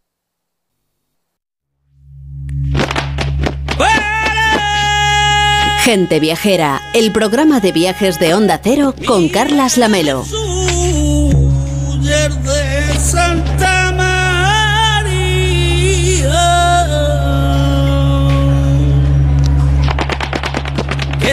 Hoy Gente Viajera se emite en directo desde el Palacio de Carlos V, en el complejo de la Alhambra, el monumento más visitado de España. Estamos descubriendo no solamente la Alhambra, claro, también el patrimonio de esta ciudad, el encanto de la costa tropical y las actividades de turismo activo de naturaleza que ofrece Sierra Nevada, con el patrocinio del Patronato del Alambre Generalife, Cetursa Sierra Nevada y la Autoridad Portuaria de Motril. Desde el puerto de Motril justamente podemos acceder a una amplia oferta turística sostenible, a muchas rutas que nos van a permitir conocer la costa tropical y todo el interior de la provincia de Granada. Ramón Villero, ¿cómo estás? Buenos Muy días. bien, sí, si tomamos como punto de partida el puerto de Motril y la actividad de los cruceros, podemos planificar varias rutas para conocer Granada, tanto la capital como los paisajes de la provincia. No olvidemos que desembarcas en un clima subtropical en el que en poco más de una hora puedes acceder a la estación de esquí de Sierra Nevada y en poco más de 40 minutos a la Alhambra y a su inmenso valor patrimonial que ayer pudimos visitar y del que antes nos ha hablado Enrique Domínguez Uceta. Como él decía, la Alhambra y sus jardines te atrapan como, como pocos lugares en el mundo. No te das cuenta y te ha pasado toda la tarde y están a punto de cerrar.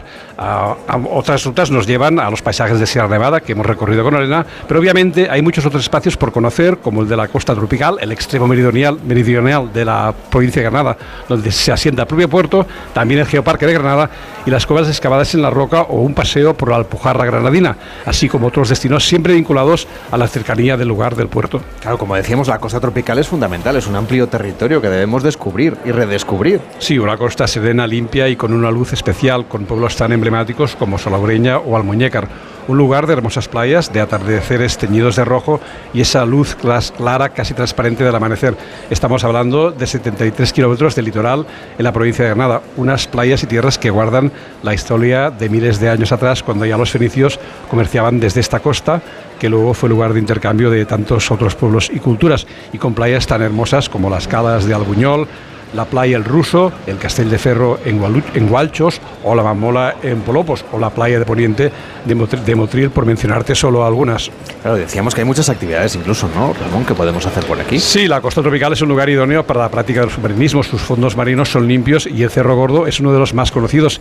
Y si hablamos de mar, también tenemos que hacerlo de pesca, de sargos y de pargos, de atunes y de todo tipo de capturas, de capturas que luego podemos disfrutar en la mesa, como ayer dimos, podemos, podemos dar, dar fe de ayer la, la fantástica comida en el Rinconcillo de Granada. La costa tropical es también el lugar donde conocer la producción de ron y visitar las bodegas Montero, así como realizar una visita a fincas tropicales donde probar el aguacate, la chirimoya o los exquisitos mangos de Granada. Una excursión para aprender también secretos de la gastronomía granadina, como el arte del espeto, las brochetas de rape y sardinas y langostinos, para luego acabar con una degustación de frutos tropicales que es sin duda una de las mejores opciones, al menos de las más apetitosas para los cruceristas. Nos acompaña José García Fuentes, ¿cómo está? Buenos días. Hola, muy buenos días. es el presidente de esta autoridad portuaria de Motril. El puerto de Motril es una de las 28 autoridades portuarias que gestionan los 46 puertos de interés general que tenemos en España y los puertos cada vez están más vinculados con el territorio y me consta que desde que usted preside esta autoridad portuaria cada vez se está volcando más en la provincia, ¿no? Para que los puertos sean algo más que un punto de intercambio de viajeros y sobre todo de mercancías, ¿no? Sí, efectivamente porque un puerto en sí no es un destino turístico, es verdad que deben de tener unas condiciones mínimas eh, de equipamiento y demás para dar servicio al, territorio fundamentalmente, ¿no? A su interland a su destino turístico, ¿no? es decir, los puertos son herramientas vinculadas al servicio del propio territorio para el desarrollo de este sector tan importante como el sector eh, turístico y nosotros ofrecemos esa posibilidad y tenemos la fortuna ¿no? de, tener detrás un destino realmente impresionante ¿no? de contrastes como es la provincia de Granada. Ya se han dado algunas pinceladas aquí, pero verdaderamente es un destino con una variedad mm, enorme, ¿no? con un patrimonio cultural, eh, eh, una riqueza también paisajística, natural, bueno, y muchas actividades y una cultura milenaria, ¿no? O sea que eh, los ingredientes de, de tener un puerto con un buen desarrollo en materia de cruceros siempre están ahí. Claro, desde luego nos, nos destaca sobre todo el puerto de Motril por su orientación al mundo de los cruceros, pero cruceros muy particulares, cruceros de lujo y tienen un velero, que es una experiencia muy diferente a lo mejor del tipo de cruceros que la gente se puede imaginar, un velero de lujo. Y dentro de unos días, uno de esos macro cruceros en los que pues viajan muchísimos viajeros que se lo están pasando la mar de bien a bordo, pero luego llegan a tierra y conocen toda la provincia. Efectivamente, eh, ahí cuando eh, nosotros tenemos que teníamos que tomar una decisión de hacia dónde orientar eh, los esfuerzos bueno pues lo hicimos para ese eh, tipo de navieras que son navieras de altas prestaciones normalmente navieras de los de los segmentos luxury premium donde tienen muchísimas ventajas no solamente el tipo de pasaje que desembarca en tu destino sino también son navieras que no masifican el destino y que eh, bueno pues contribuyen mucho ¿no? al desarrollo de, tu propio territorio. A nosotros en el puerto nuestro el 90% de, de, de las escalas de, de cruceros son de este tipo de segmento, es decir, un turismo muy, muy exclusivo. Precisamente hoy tenemos en el puerto de Motril efectivamente el Star Clipper, eh, que es un, un, velero de cuatro mástiles, eh, que es, espectacular,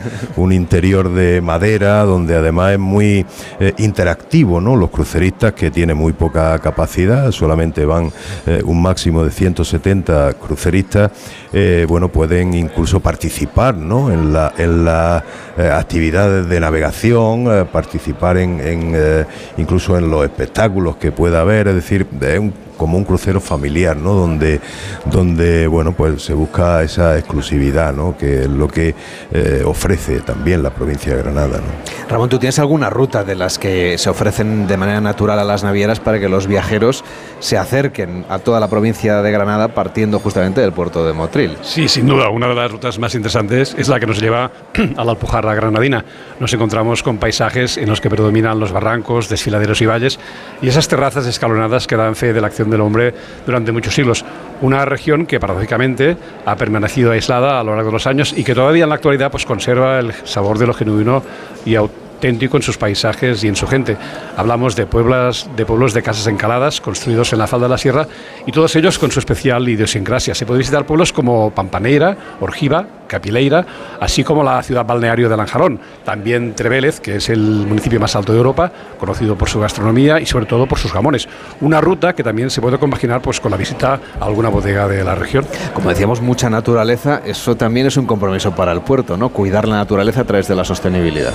De hecho, nosotros hemos desarrollado un programa de actividades destinado a los cruceristas eh, que se llama el Green Motril, eh, donde las excursiones pues tienen unas características especiales muy vinculadas a la sostenibilidad, al medio ambiente y a la naturaleza en, en sí, ¿no? con muchas actividades y efectivamente se desarrollan por toda la provincia, no solamente por ese destino de proximidad que es la costa tropical, Motril, ese cultivo de la caña de azúcar, donde hay un patrimonio azucarero francamente único en Europa, donde eh, se está rehabilitando la fábrica del Pilar, ya hay un museo preindustrial, se pueden visitar fincas de subtropicales con, eh, con caña de azúcar, con degustaciones, como bien habéis comentado vosotros. Luego tenemos Granada eh, con el estandarte de la Alhambra, porque hay que reconocer que es una verdadera locura motora del turismo en la provincia, la Alhambra, Sierra Nevada, la Alpujarra, pero también, por ejemplo, el Geoparque en la zona de Guadí,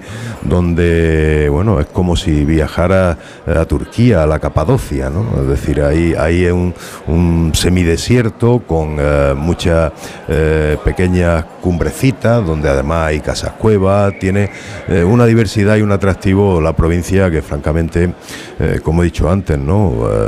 facilita ¿no? la labor de promoción que nosotros estamos haciendo en todas las ferias internacionales, en los fan cuando traemos a navieras y operadores aquí al, puerto para enseñarles nuestro destino.